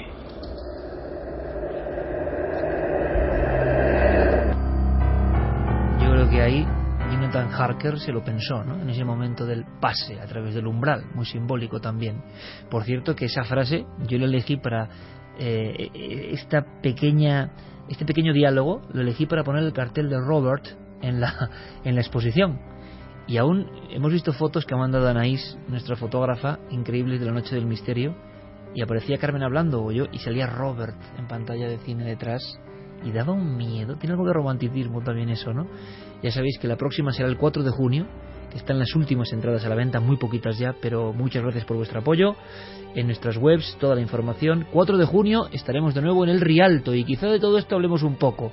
Pero Drácula, no, no en sí lo que sabemos del Drácula histórico, ojo, no hablamos del Drácula histórico, hablamos del personaje, que para mí es más importante que el histórico, porque tenía una extraña facultad Drácula que sigue siendo propia del romanticismo. Bram Stoker, lo he contado mil veces. ¿Cómo es la muerte de Bram Stoker? Cuentan que se queda en ese camastro mirando en esquina diciendo Strigoi, Strigoi, vampiro, vampiro. Hay mucha polémica sobre esta escena, pero se contó en su vida y se contó en su muerte mejor dicho, como ejemplo de que la sombra del vampiro, tampoco es casual el término, la sombra del vampiro, si tú la interpretabas, era capaz de poseerte. Y no son pocos los personajes que interpretando al mítico Drácula han acabado poseídos por esa fuerza y quizá enloquecidos. Es propio de todas estas historias con las que vamos viajando en la noche lúgubre del tiempo. Drácula y algunos datos que nos pueden sorprender. Sí, Drácula, de hecho, el personaje tenía la capacidad de hipnotizar a sus víctimas y parece que al final eso trascendió las propias páginas que escribió Bram Stoker y produjo esa hipnosis, ese estado, también en las personas que lo interpretaron. El propio Stoker, como decías, que muere en su cama, eh, casi vislumbrando en la penumbra de su dormitorio a ese personaje que él había creado y que la propia Florence Stoker escribió que mientras Bram escribía esta novela, toda la familia estaba realmente aterrorizada porque parecía que su marido estaba poseído por el espíritu de su obra. Y no fue el único, él fue el primero, pero no el único. Acaba de publicarse en España eh, un ensayo llamado Hollywood Gótico del historiador del cine David Scal, un hombre muy prestigioso que hizo una monografía después de décadas de estudio, y él escribe Drácula es uno de los textos más obsesionantes de todos los tiempos, un verdadero agujero negro de la imaginación, una misa negra en forma de libro capaz de invocar lo más oscuro de uno mismo.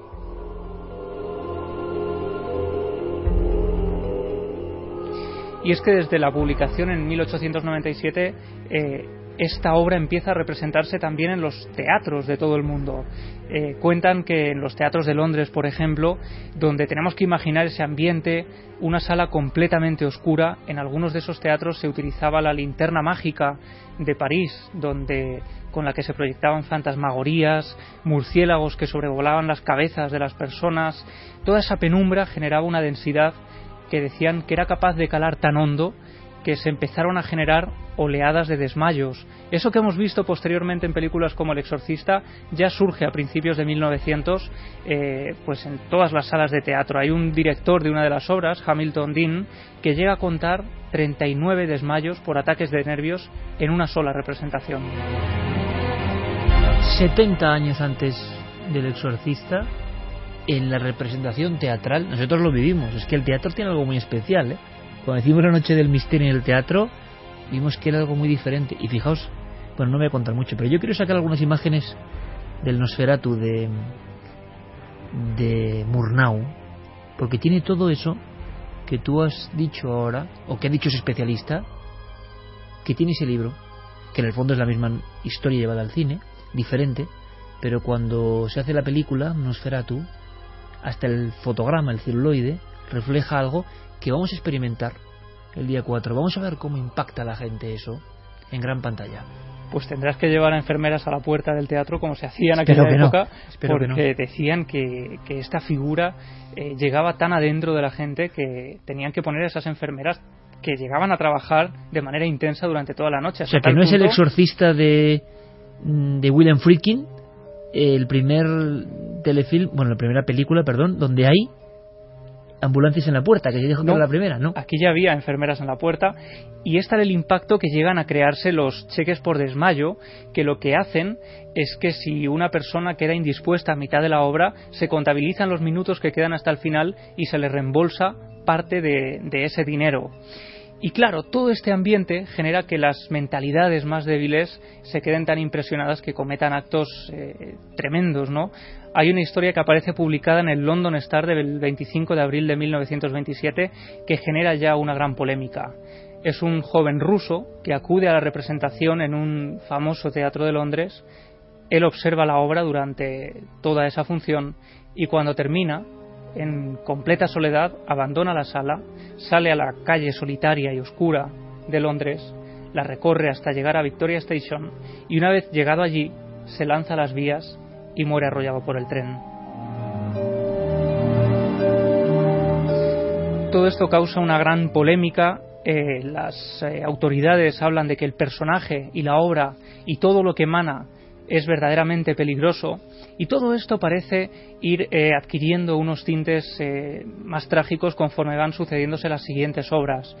El productor eh, Alfred Wallerstein decide llevar la obra al teatro entre 1930 y 1931 y contrata para ello a Courtney White, un actor muy famoso que había representado a diferentes papeles importantes y protagonistas en aquella época en el teatro.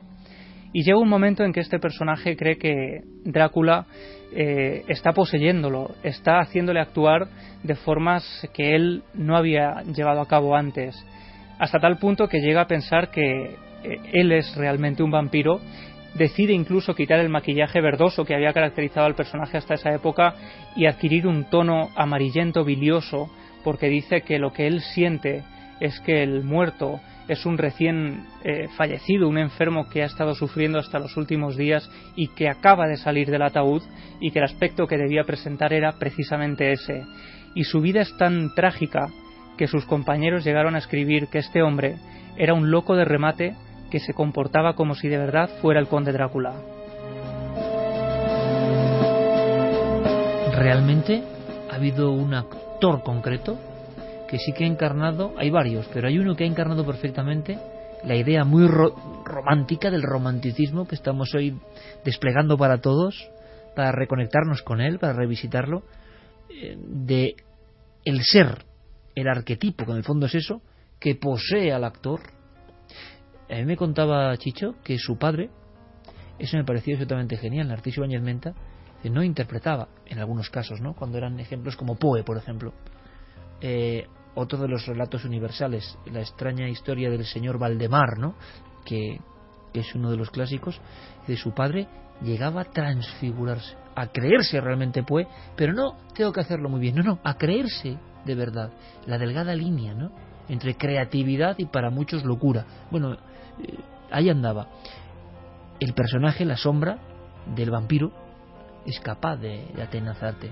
Y nadie como Bela Lugosi para representar este drama, ¿no?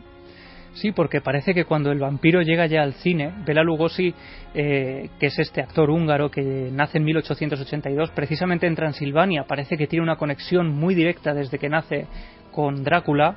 Él llega a Estados Unidos en 1920, apenas sabe hablar inglés, dice que se aprende los guiones de oídas y repite lo que escucha sin saber lo que está diciendo pues eh, interpreta al conde Drácula durante varios años en Broadway, al principio en las obras de teatro, pero rápidamente es llamado por eh, la Universal para hacer el Drácula de Todd Browning en 1931. Ya desde un primer momento, él, cegado por, por ese personaje, llega a firmar un contrato por eh, una cantidad prácticamente irrisoria porque dice que necesita hacer ese papel es el protagonista, pero es la persona que menos cobra de ese rodaje. Pero claro, él estaba convencido de que tenía que hacer ese papel. Él era Drácula.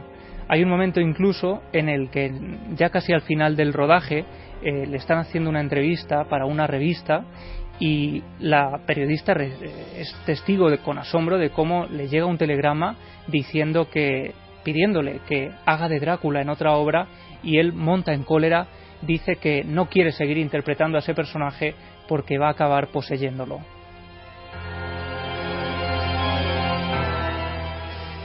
Pero la obsesión es tal que él llegaba a los rodajes vestido como Drácula, no le veían eh, vestido de calle, decían que los niños incluso salían huyendo de los camerinos y se escondían por la presencia de este hombre, e incluso hay un momento en el que él se obsesiona tanto con este papel, con Drácula, que él eh, empieza a creerse que está poseído finalmente por ese personaje, hasta tal punto que deja de salir de casa durante el día creyendo que los rayos del sol pueden debilitarlo, exige que los rodajes sean nocturnos para poder salir de su casa e incluso llega a comprar ataúdes para dormir en su interior.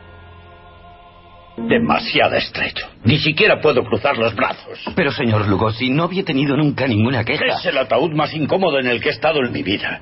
Sus ataúdes dejan que desear. Estoy perdiendo el tiempo. Señor Lugosi. Ya se lo he dicho, no quiero sus dichosos ataúdes. No, yo no trabajo aquí. ¿Quién es usted? ¿Qué quiere? Mm, no quiero nada, solo soy un ferviente admirador suyo. He visto todas sus películas. Ah. Señor Lugosi, eh, ¿para qué quiere un ataúd? Voy a morirme pronto. ¿No? Sí, me embarco en otro gira de Drácula, 12 ciudades en 10 días, algo inconcebible. ¿Sabe que le vi representar Drácula en Poughkeepsie en 1938? Una representación horrible. A mí me pareció genial. Gracias. Le esperé fuera para pedirle un autógrafo, pero no salió. Pues le pido perdón. Cuando interpreto a Drácula entro como en trance y tardo mucho tiempo en salir de él. Esa frase la gran clave del código romántico, ¿no? Estábamos escuchando un fragmento de Ed Wood de Tim Burton, una película fantástica que recrea la triste vida de Bela Lugosi y el triste final, porque él acaba eh, convirtiéndose en adicto a la morfina porque cree que le dota de un poder especial en los ojos que le permite meterse aún más en el personaje él es uno de los primeros actores que hace pública su desintoxicación a una de estas drogas y al final Lugosi acaba muriendo en la más absoluta inmundicia, él muere sin dinero, muere arruinado y una de las últimas cláusulas de su contrato es que tenía que la gente, sus seres queridos tenían que enterrarlo vestido como Drácula, así que le ponen ese traje que había llevado en las filmaciones, lo pintan completamente pálido le tiñen el pelo incluso para tener ese color oscuro que le caracterizaba, le imprimen casi esas cejas también tan peculiares y lo entierran casi como en esa escena de Drácula en la que dan caza al no muerto. Y lo cierto es que en algunas crónicas se recogió que en la fría camilla donde él estaba muerto, donde estaba su cadáver, en esos últimos minutos sobrevoló un gran murciélago. No puede haber mejor escena, ojo, no para este final, porque la siguiente hora hay muñecos con voz muy de este tema. Hay una historia que nos trae Diego Marañón absolutamente del romanticismo americano que ha sobrevivido, muy terrible por cierto. Hay unas cuantas cosas que no os podéis perder. Todo eso después de las noticias. Vuelve Milenio 3 en. Toda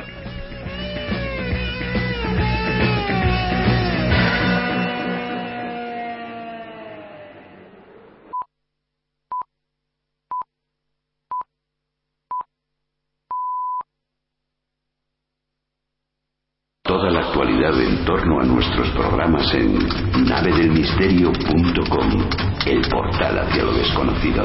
Búscanos también por Nave del Misterio en Twitter, Facebook y Google Plus.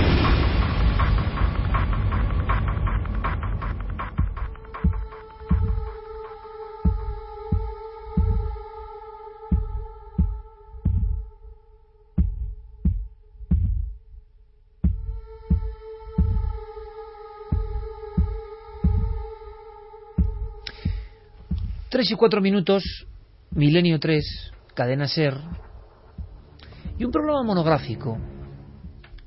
Ha surgido así, varias efemérides, 170 años de la publicación del inquietante poema. Me he preguntado ahora, en el bucle final que conecta evidentemente con la red, que es el mundo en el que vivimos, ¿cuántas personas solo por oír El Cuervo, Edgar Allan Poe, yo he dicho un poema no tan leído, menos comprendido. No quiere decir esto que yo lo comprenda, ¿eh? Yo me hago mi estructura.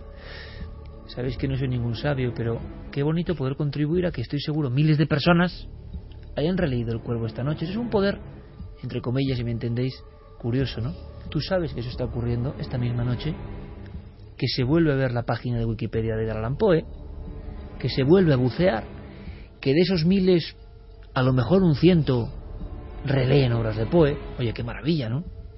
Qué maravilla. Eso es al final un poco nuestra misión. Ahí fuera, eh, al calor de la lumbre romántica del espacio que nos dejan los informativos, cuando hacemos la tertulia para leer ahí fuera, surgían varios elementos. Luego, claro, nos va a contar cómo el bucle termina en las redes sociales hoy con ese atisbo que nadie logra extinguir del todo le gustaría al frío hermetismo y al mecanicismo extinguir por completo esto. Por tanto, también las reacciones en contra de lo misterioso, el amor por el misterio y lo que significa, también son propias de otras conductas, y siempre ha habido esa batalla, ¿no? El mecanicismo frío, que piensa todo lo contrario de los románticos, también actúa, ¿no? Bajo sus premisas e intenta callar programas o temas como este. ¿Por qué? Porque influyen en algo muy profundo del ser humano. Seguimos hablando, por tanto, de las noches lúgubres. Esta noche lúgubre no es solo homenaje a Cadalso, sino es Pronceda, a Becker, a Goya, a Beethoven, a Poe, a Quiroga, a tantos y tantos, cada uno a su forma, que, como decíamos al principio, vagaron por mundos curiosos y que muchos tienen que ver, y les venga a dar vueltas, también con la esencia, si se puede hablar de esencia, de lo que significa lo milenario, que son muchas cosas que hemos ido construyendo entre todos, pero lo hablábamos ahí fuera, ¿no? Ese vínculo con la emoción, ese vínculo...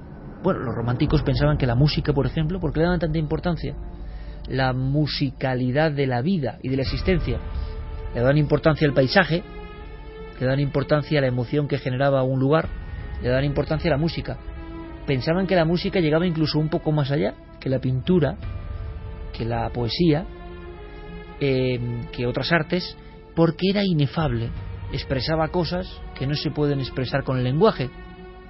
Y no es verdad que la música, por ejemplo, en mitad de la noche expresa cosas, sensaciones y emociones indescriptibles de otra forma. Entonces, lo decíamos ahí, lo debatíamos ahí fuera, la emoción, la sin razón, si queréis, enfrentada en batalla desigual contra la razón. Y vosotros en vuestra vida, oyentes de milenio, en la vida cotidiana, os veis todos los días con personas, y me parece muy bien además, y tiene que haber diversidad, de lo que dice el romanticismo, ¿no? que acuden a la razón y que no se salen de la razón y que viven guiados por la brújula de la razón, de lo mensurable. Al otro lado queda lo marginal, lo oscuro, donde viven estos personajes y estos sentimientos. Pues seguimos con ello.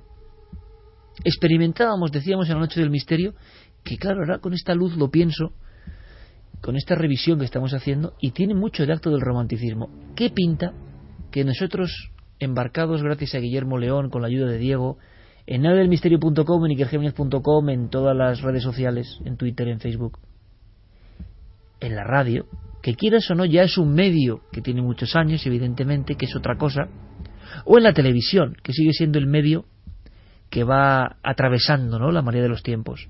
Acostumbrados a estos medios, ¿qué hacemos en un teatro? ¿Por qué hacíamos esto en un teatro? ¿No era eso una representación de volver en el fondo al efluvio de lo que decía Javier Pérez Campos, de la linterna mágica, de la fantasmagoría, de la conexión con la gente? Lo decíamos, tampoco es necesario, pero al mismo tiempo el efluvio de todo eso, la comunicación con muchas mentes, se buscaba en esos experimentos. Vamos a ver si el último que hacemos el 4 de junio nos sale bien. En el último Carmen sacó los muñecos y se produjo de nuevo eso que es propio del romanticismo. De pronto hay una recuperación ancestral de viejos folclores y creencias que la razón y la ilustración en el siglo XVIII tira por tierra. De pronto lo que ha sido importante es ridículo. Pero mucha gente se resiste porque saben que hay una verdad. Por ejemplo, el animismo es propio de pueblos primitivos. Pero ¿quién no ve a los primitivos como salvajes? Los románticos. ¿Quién ve a los primitivos como salvajes? Los ilustrados. Los románticos, sin embargo, creen que son seres que sí que han conectado con verdades profundas. Por ejemplo, que algunos objetos tienen ánima, tienen presencia. Y por eso todavía hoy una imagen de un muñeco nos puede dar un miedo inefable.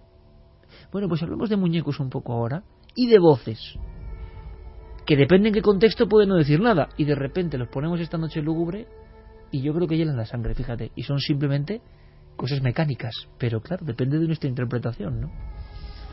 Pues sí, ahora veremos cómo esas voces eh, pueden ser terribles ahora y en la época en la que fueron grabadas. Eh, todo comienza con la historia de unos hermanos, Robin y Joan Rolfs, que son unos coleccionistas, sobre todo de las eh, cosas que tenían que ver con Edison. Y llegaron a comprar dos muñecas, pero eran unas muñecas muy extrañas que habían fabricado durante nada más que seis semanas Edison y que hablaban. ¿Quieres escuchar? ¿Quieres que oigamos todos la voz de esas pequeñas muñequitas? Se ha recuperado esa voz. Adorables. Sí, sí, y ahora te contaré cómo. Pero si quieres escuchamos antes Simplemente la voz. ¿Y cómo son las muñecas? ¿Me puedes contar algo más? Sí, las típicas muñecas de cara de porcelana, serias, con boca pequeñita, ojos muy grandes. Que son como niñas pero ancianas a la vez, dan un poco miedo, ¿no? Pelo, que podía ser natural, que acaba en unos ricitos. Un cuerpo que tenía aquí una abertura, que era el micrófono por donde salía su voz. Unas manos muy blancas, unos brazos también muy blancos, vestiditas, normalmente con trajes de seda, con volantes, terribles. Escuchamos por tanto la voz. Estaba detrás de esto ni más ni menos que Edison.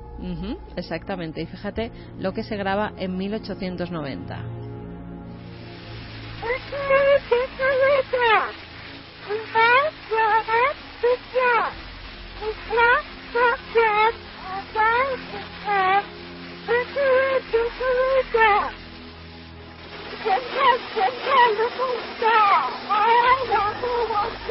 Hasta Noel Calero ha puesto una expresión como decir, esto es, es que esto parece algo como de lo psicofónico, ¿no? Tiene ese mismo mal rollo. Es simplemente una grabación. Esta es otra. A ver, a ver, a ver.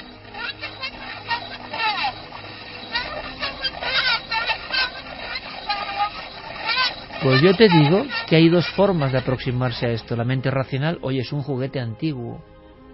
No tiene por qué inquietarme lo más mínimo, ¿no? Opción 2.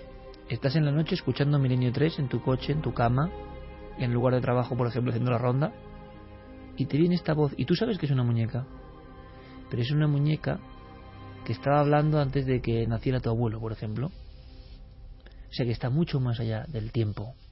Y su voz se ha, se ha conservado y atraviesa las capas del tiempo para llegar hasta ti. Y tiene ese tono, Mm. como que te habla a ti. Y ese tono metálico tiene mucho que ver con muchas grabaciones. Y genera una sensación, pues lo que hablábamos antes, inefable, no se puede explicar muy bien.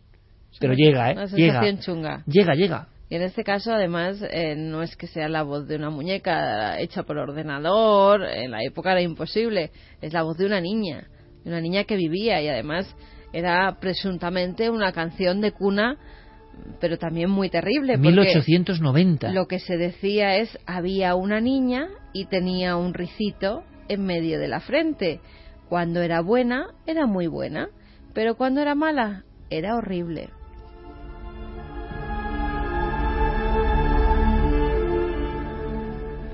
Lo cual también menuda canción de cuna de la época, ¿no?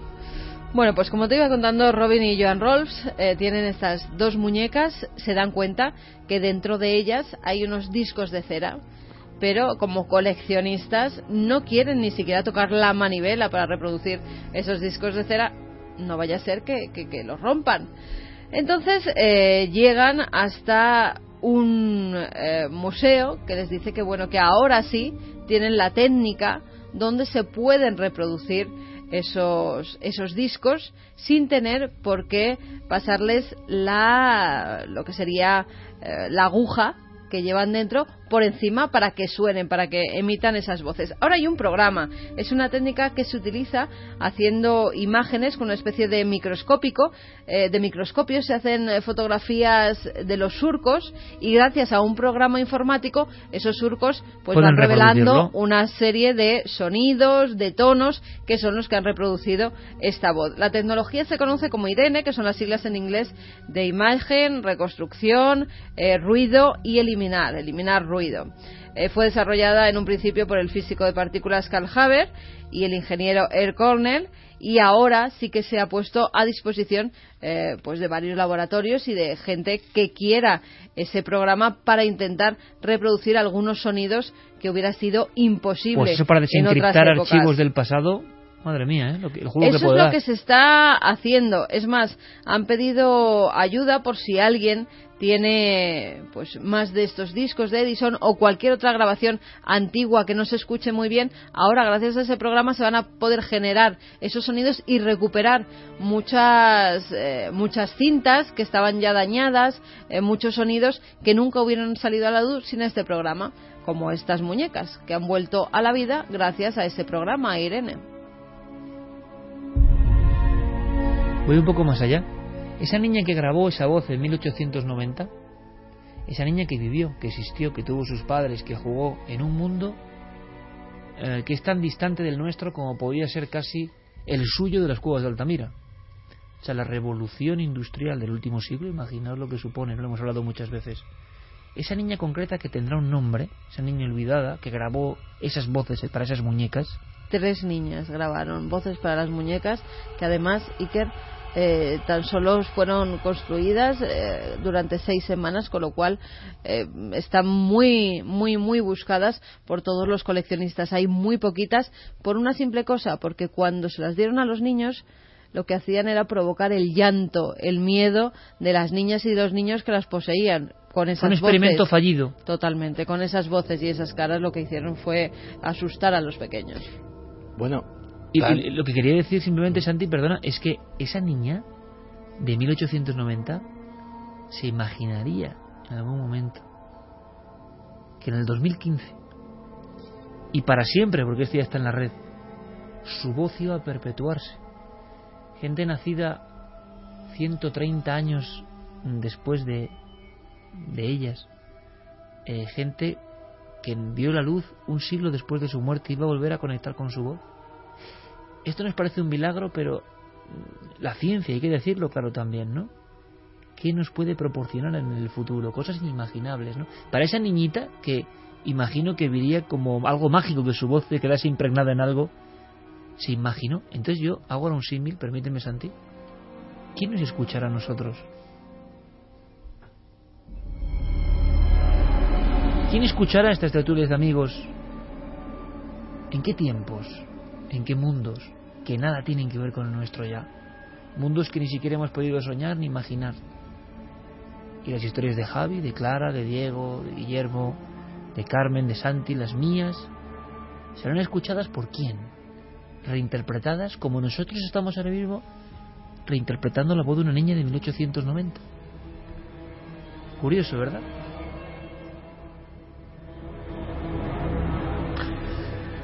Pues sí, la verdad es que es que es curioso. Un saludo a nuestros amigos. Un del saludo al futuro. Sí, señor. Sí, un señor. saludo.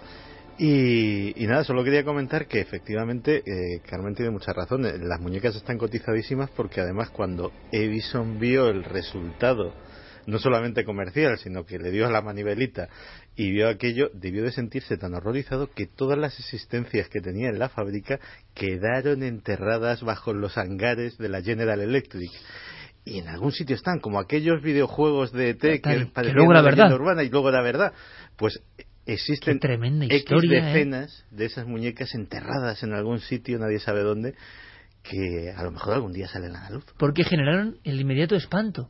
El público infantil, que seguro que en 1890 era tan sabio como ahora, sabe lo que le gusta y lo que no. Y aquello pensaron los mayores y con la grafieta de la voz, y de pronto eh, fue unánime el rechazo, ¿no? Clara, me contabas, yo creo que sería casi, casi, aunque hay más historias esta noche lúgubre que queda ahí. He tenido una impresión ahora, al, escuchar esto he pensado en nosotros. Y además de una forma tan asequible hace un tiempo, pero ahora que está ya en Internet todo, ¿os imagináis el año 3000, si la humanidad continúa, que espero que sí, cómo interpretarán o qué dirán o... Bueno, ¿Cómo reproducirán voces? claro. Que se habrá Bueno, inventado ya habrá para inventado. que puedan sacar de lo que era Internet antiguo, Un- eso que utilizaban antiguo. eso arcaico, ¿no? Claro. Como un disco de cera. Todas las Sí, psicofonías. Pradas. Un romántico como Poe diría que nos escuchará gente que sabrá cómo hemos muerto. Es que tú piensas, en el fondo, que ha- siempre ha sido un mensaje para el futuro, ¿no? Pero ahora Qué más que nunca. Pero ahora, ahora- pero ahora más que nunca, ¿no? Ahora más que nunca eh, podrá establecerse casi hasta un diálogo, ¿no? Yo nunca lo había pensado hasta esta noche tan especial. Eh, Y claro, dando un giro, ¿no? Me contabas ahí fuera que el mundo del romanticismo, que pese a quien pese, y pesa a muchos, a muchas conductas, no se ha extinguido. Desde el 1700 y pico finales, 1815, cuando decíamos 200 años del término en España, nadie ha logrado extinguir esa idea, esas emociones, porque en el fondo son elemento vivo de que vivimos en el misterio. Pero las redes sociales, por ejemplo, tienen el último, el último grito en cuanto a recuperar ese romanticismo, que además yo creo que es sin que nadie lo imponga, que eso es lo bueno de las redes sociales, sino por una conducta humana, porque fluye así, surge. Sí, además es eso que se ha- no se ha muerto, sino que se ha encauzado hacia otras vías. Una de ellas donde mejor se nota, y pueden hacer la prueba a nuestros oyentes si tienen Instagram, es entrar en Instagram y buscar términos relacionados con la muerte, con el romanticismo, con cementerios, con oscuridad. Y nos daremos cuenta de que existen un montón de cuentas, no una, sino bastantes cuentas, yo sigo algunas de ellas, que eh, son verdaderas escenas, como si fueras tú estuvieras viendo un cuadro de otra época. De hecho, estos eh, Instagramers, eh, muchos de ellos son mujeres, curiosamente, eh, tienen la, la particularidad de que a lo mejor eh, esas fotografías que ahora fijaros la tecnología digital lo que nos permite hacer precisamente vuelven atrás. Lo que quieren es lo retro, es decir, son fotos que muchas veces más lo dicen en sus perfiles, que han sacado la foto con una cámara analógica y después la han digitalizado y es cuando la suben. Muchas son en blanco y negro, son paisajes bucólicos, cementerios, La vuelta a, ¿no? la vuelta atrás y, y, bueno, pues nos daremos cuenta que, que, que esas escenas son verdadera, verdaderos cuadros y obras de arte en algunos casos, otras veces son extremadamente macabros, pero interesante como fenómeno. Como fenómeno real que interesa al hombre y a la mujer con una especial sensibilidad, ¿verdad? Da, da la impresión de que siempre ha habido, ¿no? En- desde la novela romántica a otro nivel, eh, esa corriente. Bueno, yo se me olvida siempre, se nos olvida siempre, pero Guillermo también abrió cuenta en, en Instagram de la nave del misterio y ahí podéis seguirnos también. Y por cierto, gracias a, a la consultoría Alianzo, que esta semana nos daba la noticia de que aquí un servidor era el periodista más influyente en las redes en España, ¿no? Algunos dirán, bueno, esa, esa, oye, influyente, yo no sé lo que significará influyente, pero desde luego que montamos mucho ruido en las redes, sí, pero el mérito ahí no es mío, sino de Guillermo León. Pero gracias a Alianzo, esa prestigiosísima consultora que eh, establece, por ejemplo, el ranking de periodistas en España y No, no, no nosotros, bueno. Ya, ya, pero bueno, ahí estamos, ¿no? Ahí estamos. tantos periodistas que seas tú, pues Sí, algo sí. será, ¿no? Sí, sí. Eso es, Influyes en la sociedad. eso es, sí, sí. Para bien Nada, o para nada. mal. Eso, Eso ya. ya, mm. para muchos para mal y para otros muchos para bien, cosa que nos alegra. Vamos con una historia que viene de Estados Unidos. Porque, fijaos, si empezábamos en Estados Unidos con el cuervo, la visita del nunca más, del cuervo negro, con ojos de diablo que sueña, y seguíamos con Poe tirado en una noche electoral, seguimos en Estados Unidos. El arquetipo de lo romántico del terror truculento, ellos lo han llevado como nadie del, poema escrito al cine. Si os dais cuenta, hay muchas películas de cine que repiten una vieja historia, que combina muchos miedos. Bueno, pues justo Diego, esta semana, rescataba algunas cosas sobre un fenómeno inquietante que mezcla criminología y misterio, y terror a la americana, nunca mejor dicho, y que serían estos coletazos del movimiento romántico, de las historias románticas, del pavor que nos producen y que perviven a pesar de todo, ¿no? A pesar del cambio del mundo. Diego Marañón, compañero, buenas noches. Hola Iker, buenas noches, ¿qué tal? Un nuevo nombre para el misterio, ¿no? Y para la leyenda. Cropsy.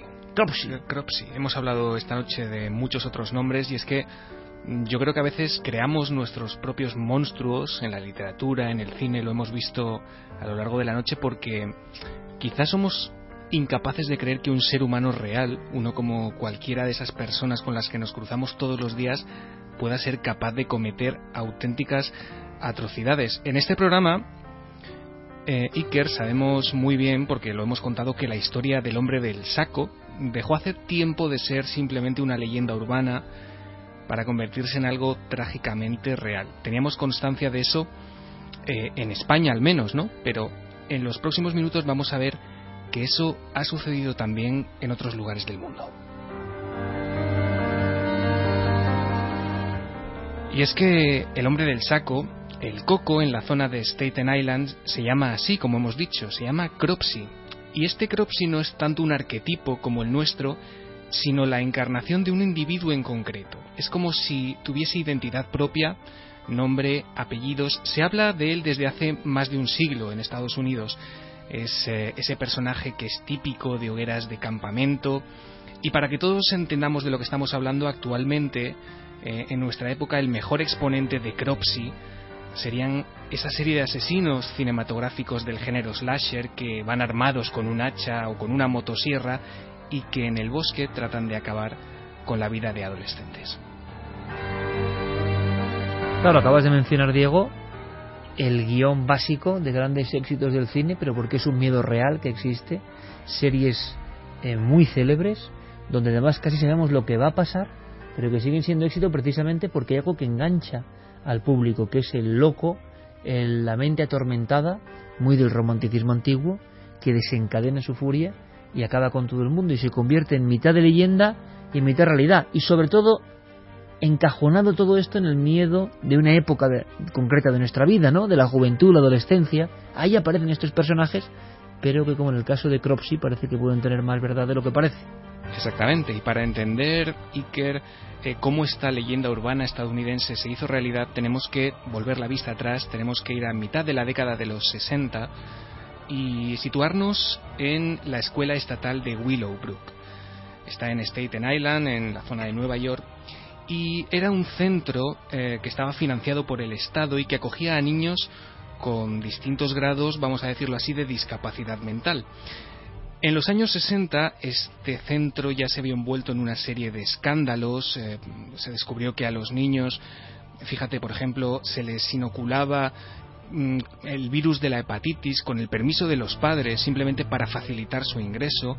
Es decir, eh, el centro tenía capacidad para unas 4.000 niños y se llegó a tener hasta 6.000 eh, ingresos. Eh, los padres accedían a que de alguna manera se experimentase con sus hijos para poder tener una plaza allí. se llegó a hacer grabaciones con cámara oculta, se descubrieron condiciones de hacinamiento, insalubridad, hubo denuncias de abusos psíquicos, sexuales, es decir, estamos hablando de un lugar absolutamente macabro, terrible, y es ahí donde surge la figura de André Rand.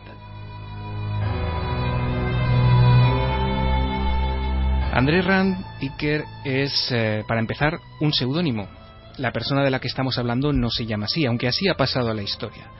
Él eh, se llamaba en realidad Frank Russian, se le llegó a conocer, fíjate, como el flautista de Staten Island, eh, haciendo una analogía con el flautista de Hamelin, porque tenía un influjo eh, especial ¿no? con estos niños.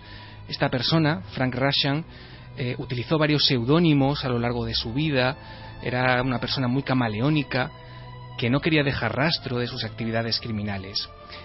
Y Frank Russian trabajaba entre 1968 y, perdón, entre 1966 y 1968 ahí precisamente en ese centro la escuela estatal Willowbrook. En esa época él utilizaba otro apellido, fíjate, Bruchet, y era ayudante de fisioterapia eh, en el centro, ¿no? Ayudaba a estos niños a realizar los ejercicios de rehabilitación. Solamente un año después de esta, eh, de esta actividad laboral, se le arresta por primera vez al sur del Bronx, eh, acusado de secuestrar y de intentar violar a una niña de tan solo nueve años de edad. Su defensa la defensa que se encargó de asistirle en el juicio encuentra un método para librarle de la pena máxima, y es declararse culpable de un cargo menor de abuso sexual. Esto, esta maniobra, le sirve para ser castigado solo con 16 meses de prisión. Al cumplir esa pena, sale en libertad y decide cambiar su apellido por el que pasaría la historia. Como hemos dicho, André Rand.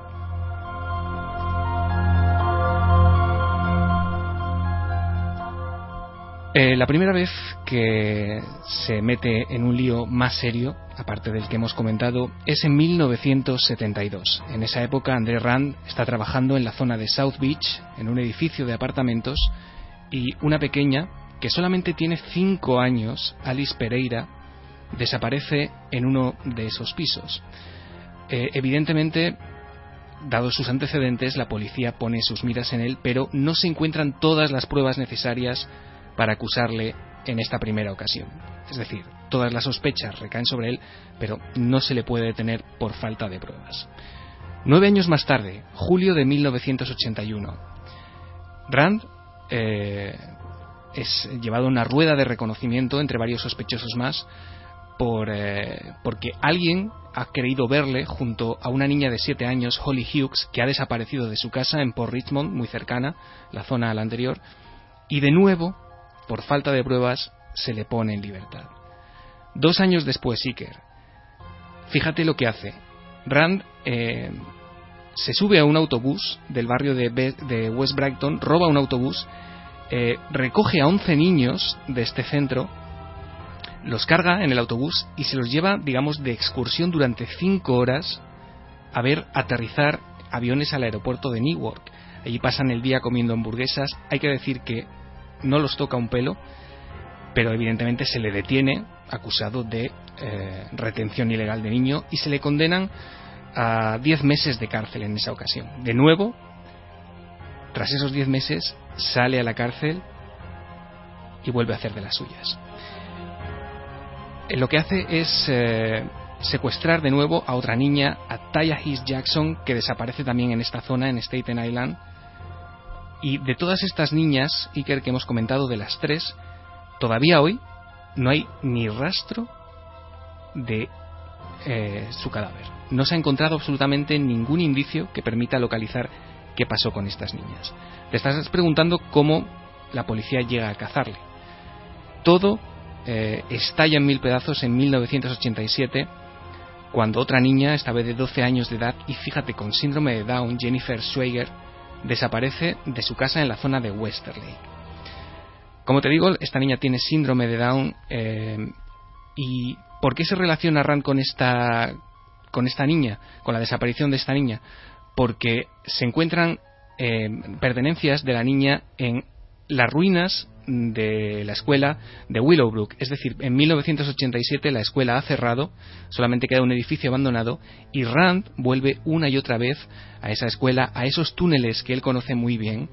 Digamos que eh, todo el edificio es un gigantesco, prácticamente laberinto, es una construcción que tiene túneles que comunican eh, zonas del edificio y Rand se refugia ahí, es un sin techo, es un vagabundo y es en esa zona donde se encuentran eh, las ropas de, de, la pequeña niña.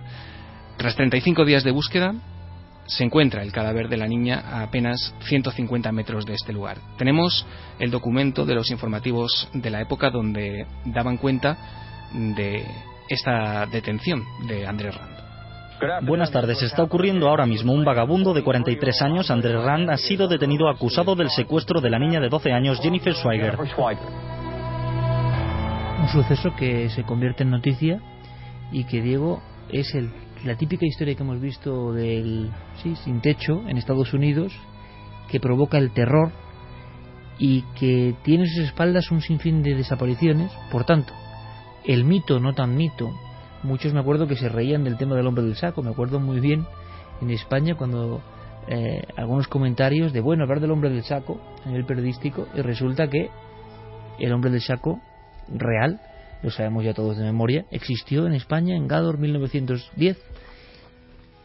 En Estados Unidos ocurre lo mismo en un lugar bien conocido además, donde está ese perímetro de ruinas, de misterio, de escuela abandonada, e imagino que las fechorías de este hombre durante tantos años, y lo que es incomprensible, increíble, también de película, es estos jueces, o cuidado, estos abogados, que permiten una treta, que hacen que un individuo de esta peligrosidad quede en la calle y vuelva a actuar, que esto es lo alucinante y que no se toman medidas, ¿no? Alguien, usted sálvese de esta forma y usted siga delinquiendo, ¿no? Sabemos que es un sujeto peligroso, pero todo el engranaje y el sistema que parece abyecto accede a ello. Y entonces el personaje del hombre del saco de Staten Island, ni más ni menos, resulta que parecía un mito con el que se asustaba de generación en generación, en noches de campamento y en noches de hoguera, que es algo que tiene mucho que ver también con esas reuniones que antes comentábamos del romanticismo, esa historia de cómo cambia el ambiente cuando alguien empieza a contar estas historias alrededor de una higuera o alrededor de una buena compañía en la oscuridad, en un monte, un grupo de amigos, o en la radio, que al final el fenómeno de un programa como este es que en cierto momento estás allá donde estés en esa compañía de hoguera, ¿no? Contando historias. O sea, que esto se ha transformado en una realidad absoluta con un nombre que quede para la historia, Cropsey. Cropsey, Andrés Rand. Andrés Rand eh, fue detenido, fue interrogado y, que, y cuando eh, se le trató de sacar información de qué había ocurrido con la, el resto de niñas que sospechaban que también podía haber eh, asesinado o al menos abusado de ellas, eh, este hombre eh, se muestra absolutamente frío como un témpano hasta un momento preciso, que es cuando le muestran las grabaciones que se habían obtenido dentro de, ese, de esa escuela, de ese sanatorio, vamos a decirlo así, mediante cámara oculta. En cuanto él comienza a ver esas imágenes, los informes policiales dicen que prácticamente enloquece, sus ojos se quedan en blanco y eh, leo literalmente como si estuviese poseído, no dice ni una sola palabra hasta tres días después. Y las investigaciones policiales arrojarían datos también bastante escalofriantes. Se descubrió que la madre de, de André Rand, del que pasaría la historia como Cropsy, había estado alojada durante la infancia y durante la juventud del niño en un instituto psiquiátrico similar eh, al, que, al que había tenido acceso y donde trabajaba eh, Rand toda su vida. Era el Pilgrim Psychiatric Center. André pasó muchísimas horas de su vida en aquel centro mientras visitaba a su madre, eh, recorría arriba y abajo todos los pasillos, hablaba con los pacientes, con pacientes mentalmente inestables y se iba de alguna manera impregnando de todo aquel ambiente. Eh, hasta 2004 Iker solamente se le pudo condenar por aquel primer asesinato de esta niña. En 2004 volvió a surgir un nuevo juicio y fue condenado de nuevo a otros 25 años de cárcel. Eh, lo contaban así, estamos ya, eh, repito, en 2004. André Rand aterrorizó a toda una generación de padres e hijos en Staten Island. Encarcelado por el secuestro de una menor en los años 80, vuelve ahora a enfrentarse a un juicio por otro secuestro.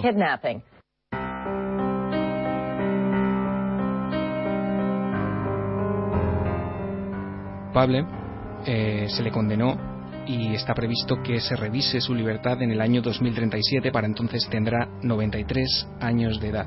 Lo que es curioso es en lo que se ha convertido Willowbrook, estas ruinas, este edificio absolutamente abandonado.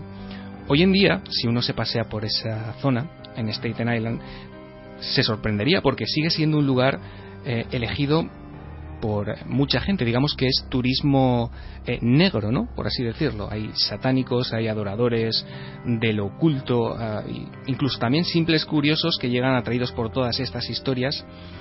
Y lo que es de alguna manera más preocupante es un lugar de encuentro de adolescentes que se dedican a pasar las noches allí en busca de emociones fuertes. Fíjate, hace solamente unos años se rodó un documental contando toda esta historia, el documental se llama Cropsy, y los directores del documental hicieron un experimento muy sencillo y es ir una noche cualquiera, sin, preparación y sin avisar, a ver qué se encontraban ¿no? en las ruinas de ese hospital.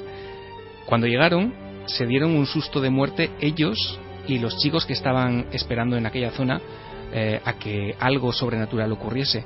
Tuvieron que ser los propios directores los que ayudasen a estos chavales a separar la realidad de la leyenda de aquel lugar. Esto fue lo que ocurrió. Oh Dios mío, qué susto. ¿Qué estáis haciendo aquí, chicos? Se escuchan historias, hemos venido a comprobarlas. ¿Qué esperáis encontrar aquí? Aquí murió gente, se supone que hay fantasmas. ¿Alguna vez habéis oído hablar de niños desaparecidos en Staten Island? ¿Por qué? ¿Los ha habido? Encontraron a una niña, Jennifer Schweiger, enterrada en una zona cercana a este punto. Recuerdo que mi madre me contó algo sobre eso.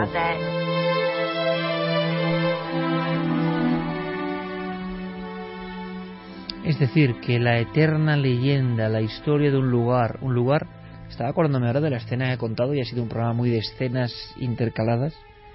Ese hombre visitando el psiquiátrico donde está ingresada su madre y hablando con determinados enfermos. La escena de Quiroga con un hombre parecido a Joseph Merrick, el hombre elefante, y este hombre con ese tipo de deformidades, vaya escena, ¿no? En la habitación de un sanatorio, dándole el cianuro para beber es que uno imagina y no puede llegar a este nivel de imaginación, ¿no? Es lo que tiene también todo este movimiento. Es decir, la leyenda urbana, que tanto ha dado que hablar en el cine, el arquetipo mítico, resulta que era verdad, Diego. Resulta que era verdad, incluso los directores de este documental que te comentaba llegaron a contactar con, con André Rand, que está en prisión, como te digo, y tras acceder en principio a que les hiciera una entrevista, cuando llegó el día se negó en redondo. Eh, ellos fueron incluso a la prisión, trataron de convencerle hasta el último momento y él no quiso eh, pues, atenderlos y responder a sus preguntas. Los directores fueron a ver a su hermana, a la hermana de André Rand, de este Cropsy, y la hermana les hizo una analogía que todo el mundo va a entender. Les dijo que su hermano era alguien muy parecido a Charles Manson y les dijo que, sin que ellos lo supieran, se estaban dejando manipular por él. Otra escena, ¿no? Del romanticismo lúgubre, de la noche lúgubre en acción. Un nombre para el misterio, conocido en Estados Unidos, creo que desconocido aquí. Cropsy. ¿Qué os parece si para coronar, ¿no? La noche lúgubre, vamos con el ejemplo de que todo lo que ya eh, llamaba la atención y daba miedo e impactaba hace 200 años, cuando nace el término, podría perfectamente seguir impactándonos. Es decir, un relato perfectamente asumible con el cambio de los códigos del tiempo en aquella época, eh, sería seguro relatado por aquellos autores de plumín, decíamos, y pergamino, casi, y ahora lo hacemos a través de la red, de la radio y de los medios. Uno de los testimonios que hemos elegido de los que llegan a Milenio 3 y que perfectamente encaja con este tipo de situaciones que tanto han llamado la atención de estos artistas y escritores a los que hoy hemos homenajeado para que vosotros os conozcáis y revisitéis. Sí, lo hemos seleccionado porque podría ser perfectamente el argumento de una de esas novelas por entregas que se publicaban en aquella época. Lo que ocurre es que está pasando ahora mismo. De hecho, Stephanie, la testigo a la que vamos a escuchar, ella es francesa, eh, vive en España, pero su abuela está en una residencia de ancianos de Francia pues eh, nos cuenta que esta historia ocurrió hace escasos días y sigue produciéndose actualmente. Su abuelo murió el año pasado, su abuela que tenía Alzheimer, que tiene Alzheimer, pues fue llevada a una residencia de ancianos para que cuidaran de ella porque ella no podía estar todo el día con ella por cuestiones de trabajo. Y bueno, aún así siempre que puede se escapa para verla, para ver cómo está, para preguntar a las enfermeras cómo está evolucionando. Ella dice que de vez en cuando tiene momentos de lucidez, puede hablar con ella normalmente.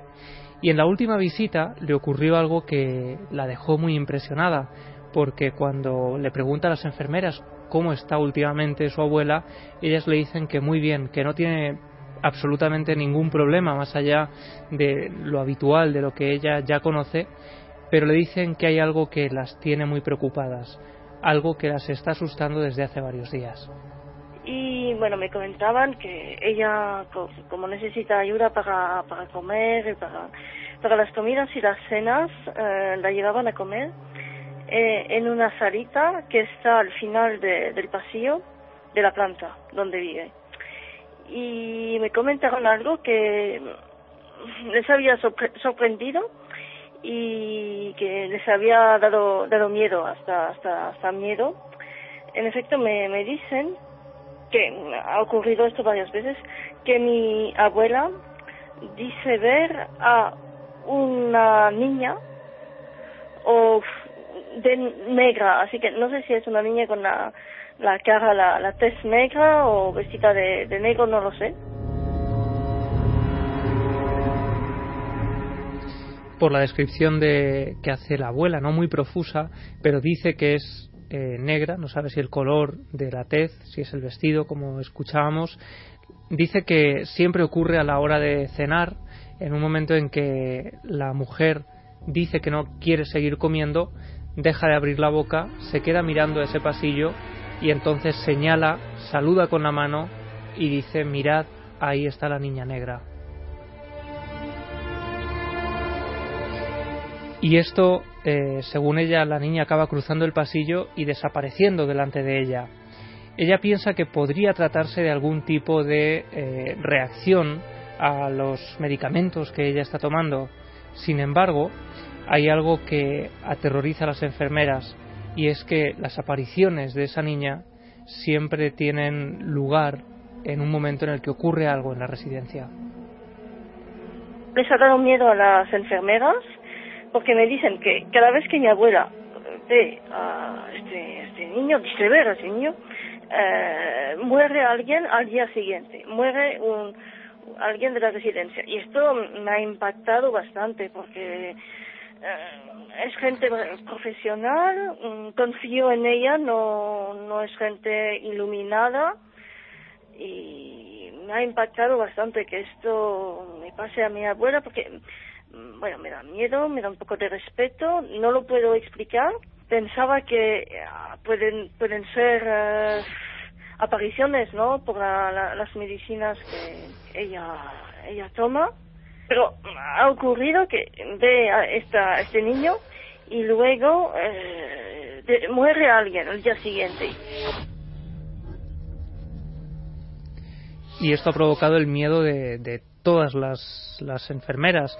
De hecho, no habían tenido ninguna experiencia similar en ese, en ese lugar, así que lo que hacen es intentar quitarle hierro al asunto, le dicen que allí no hay nada e intentan tranquilizarla. Sin embargo, eh, parece que la mujer continúa teniendo estas visiones. Le dicen, no, no hay nadie, no hay nadie, mm, siga comiendo porque ella mira, mm, la, dicen, me dicen que la abuela, mi abuela enseña, ay, mira a la niña que parece um, incluso saludar a, este, esta niña y las enfermeras han dicho que nos da miedo pues como un mal un mal presagio ¿no? un mal, mal agüero y por eso dicen no sí, sigue comiendo no hay nadie no hay nadie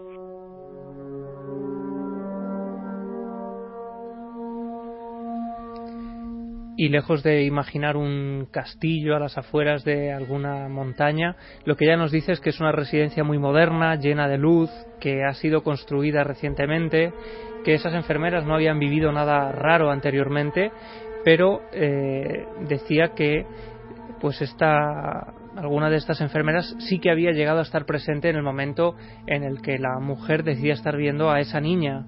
Así que la pregunta que ella se hacía era si podría tratarse de alguna casualidad el hecho de que estas visiones se tuvieran lugar siempre en momentos previos a la muerte de algún paciente. Y esto es lo que ella me comentaba. Me han dicho varias ocasiones. Al principio pensé que era como una broma, no lo que me contaban, pero son serias, así que y por eso me ha impactado. Gente seria, mmm, confío en ella y me dicen esto. Estoy muy perpleja y sobre todo espero que esta aparición o no sé cómo llamarlo no no le dé miedo a mi abuela. Espero que esto no me da miedo y lo veo como un presagio, ¿no? Como un ángel o una figura que anuncia que viene la muerte. Y finalmente concluía que eran demasiadas las veces que esto había ocurrido para tratarse de una simple casualidad.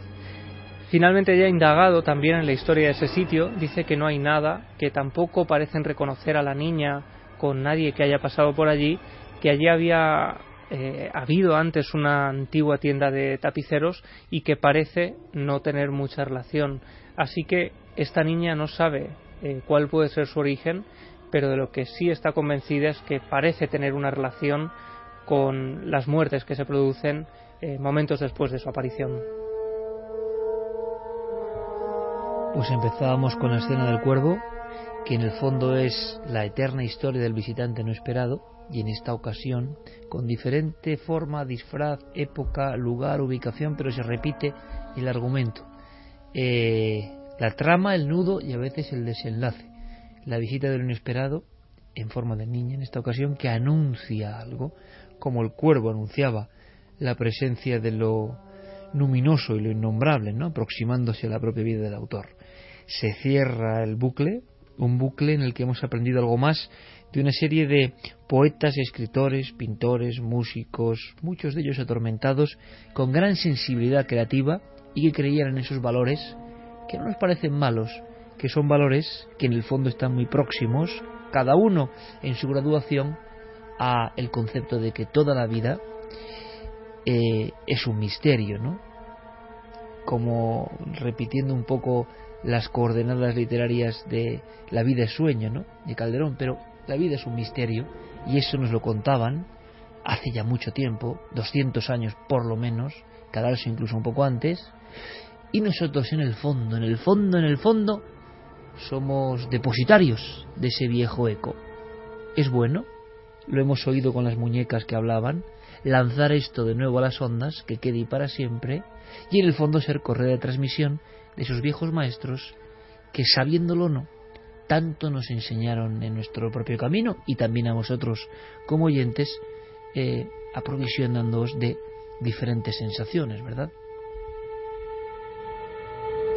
Quedan diez minutos en los cuales cambiamos el tercio y casi casi enfilamos el último suspiro de este milenio 3 tan especial, tan diferente, Noche Lúgubre.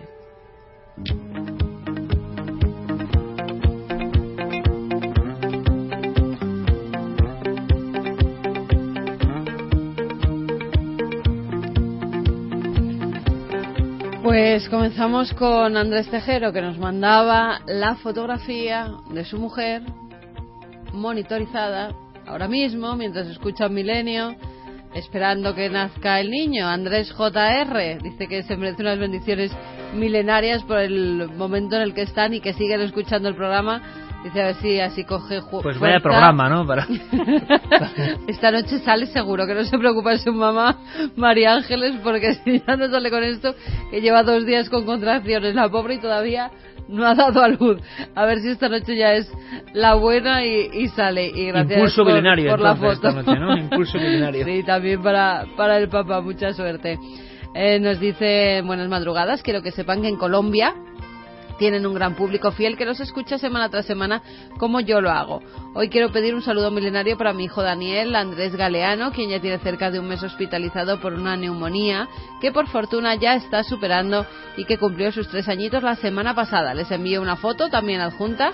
Les mando un gran abrazo con mi especial admiración para Santiago Camacho. John Galeano desde Bogotá, en Colombia. Santi, vamos a ese país maravilloso, Colombia donde está habiendo un renacimiento a muchos niveles y hay muchos amigos que siguen Milenio, les mandamos un abrazo. Es una tierra repleta de misterio de arriba abajo Colombia, ¿eh? Venga, di, algo a este compañero que te admira profundamente. Hombre, que decirle que afortunado él que está en una tierra tan hermosa y que, y que le mandamos aquí toda la fuerza, todos los recuerdos, todo el cariño de la comunidad milenaria, ya no solo de España, sino prácticamente de todo el mundo. Santi, esta noche van para ti.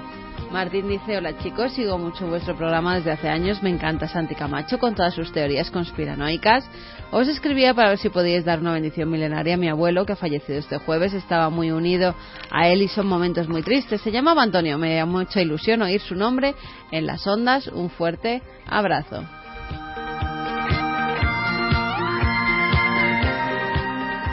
Hola amigos milenarios, mi nombre es Iván y soy asiduo de vuestro programa. Me gustaría que le deis vuestra bendición a Leia, la primera hija de unos buenos amigos que nació el miércoles. Tanto su madre como ella están muy bien y espero que muy pronto formen parte de la familia milenaria. Un saludo y muchas gracias por todo, Iván Rivera.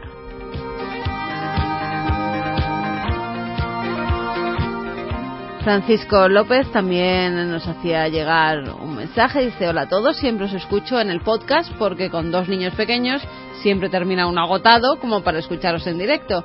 Pero mi podcast el domingo descargando no me lo quita nadie. Os escucho desde prácticamente desde los inicios y sigo disfrutando de los temas que habláis y las recomendaciones de libros, sitios y museos. Os escribo hoy porque como milenario en sentido religioso, tú me entiendes, quiero pedir una bendición milenaria para mi padre, que el día de hoy, 23 de mayo, ha fallecido a las 20 horas, para que el viaje a ese otro sitio sea lo más placentero posible. Su cara en el momento de dejar este mundo era de una paz y una felicidad que me dice que ese sitio tiene que ser maravilloso. Le he deseado un buen viaje y que allí nos veremos, pero que yo tardaré muchos años en llegar. Aunque él era católico y creyente, cosa que yo no soy, creo que ambos teníamos razón en eso. El más allá tiene que ser maravilloso, llámalo cielo, espacio o pradera. Un abrazo a todos y gracias por estas noches que nos damos esa energía a todos. Llámalo fuerza como los Jedi o fe como la religión católica, pero esa energía se siente. Saludos desde Málaga, Francisco López.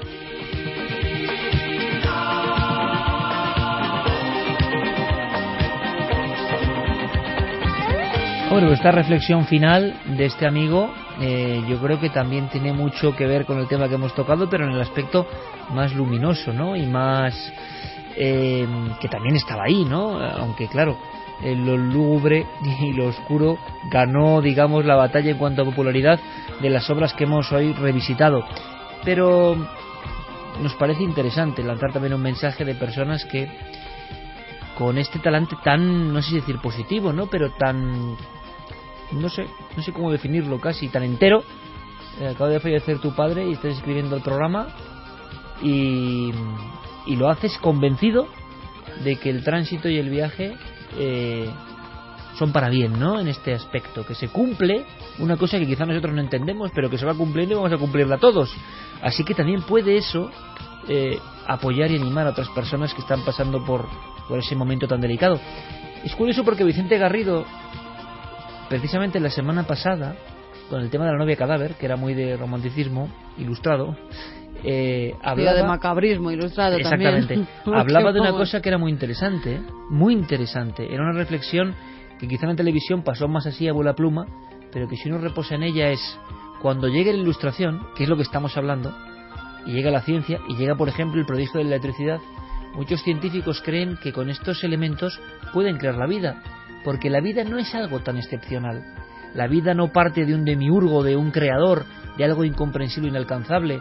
No es tan diferente en cada uno de los seres humanos. Es algo que la ciencia va a llegar a dominar, a controlar y por lo tanto a recrear. Y dice Vicente, ese impacto en el mundo es brutal. ¿Por qué? Veis en novelas como Frankenstein de Mary Shelley el intento de la ciencia de controlar la vida, de ser el nuevo Dios. ¿Y qué pasa? Que al final llevamos un montón de tiempo, pero la vida, la vida, no debe ser tan sencillo crear la vida, ni es tan sencillo saber cómo empezó. Entonces, todos esos miedos irracionales vuelven también a la batalla. Decía Vicente Garrido que en ese momento, hace ciento y pico años, empieza a ver la diferencia, y él decía que la veía como investigador criminalístico, entre ir hacia un más allá consciente de que eso es una parte más del proceso, como han creído muchos pueblos antiguos, y las personas con mucha fe en la religión que sea o en la conducta que sea lo tienen, y van convencidos de que es otra etapa que hay que cumplir, que estaba ya predeterminado, que tú no te vas a salvar de eso, pero que eso no es malo, es una parte más de la aventura. Y la diferencia entre un mundo donde entra la ciencia nos va enseñando poco a poco que al final no hay nada, que somos pura biología, que todo se acaba disolviendo y amigo, entonces el temor, el temor de la nada, del espacio vacío, no es el mismo temor, incluso anhelo, o yendo un poco más allá, hasta esperanza para algunos, de que incluso lo que puedo ver ahí es mejor. Claro, si no hay nada, no es mejor. Esa doble visión ante la muerte y el último momento, Vicente Garrido, hay que decir, un amigo de este programa, eh, la describió de una forma excepcional. Eso no ha sido nada, ¿no? No ha sido ha ningún... sido un estornudo, lo siento. Psicofónica, Santi. ¿Ha sido un estornudo? Yo pensé que ha sido una botella, pensaba que era una botella que haciendo un sonido, vaya estornudo extraño de final. Compañeros, que mañana nos vemos con un tema, lo decíamos, además mañana precisamente hay un retroproyector del doctor Cabrera eh, que tiene, vamos, que encaja el dedillo con todo esto. Y mañana, Clara, te vemos también con una serie de peripecias que yo creo que van a dar bastante que hablar y también muy de este tema. Santi, hasta mañana, compañero. Hasta mañana. Hasta mañana, Clara. Hasta mañana. Sobre las 12, que no lo ha dicho Santi Ah, es verdad. hoy. Bueno, sí, porque... A ver, el oráculo de la hora. el oráculo. No, no, el oráculo está completamente... Sincronizado. Desincronizado porque es noche electoral y cuando la actualidad nos lo permita... Venga, pues que a las dilo 12, tú. 12. Pues ahí Si estaremos. dice Más o 12 menos. Santi, Si no, cómo ¿cómo para Como el, el? Seiko antiguo, ¿no? Javi, gracias. Esta mañana, compañero. abrazo. Fermín, Noel, muchísimas gracias. Guillermo, Diego, gracias. Claro, mañana a las 12, después de ese otro mundo de misterios, que es lo electoral. Eso sí que es Ah, paranormal. eso sí que es paranormal. Después irá Cuarto Milenio con su ración siempre de romanticismo y racionalidad quizá, pero sobre todo amor por el misterio. Que paséis una muy feliz semana, amigos.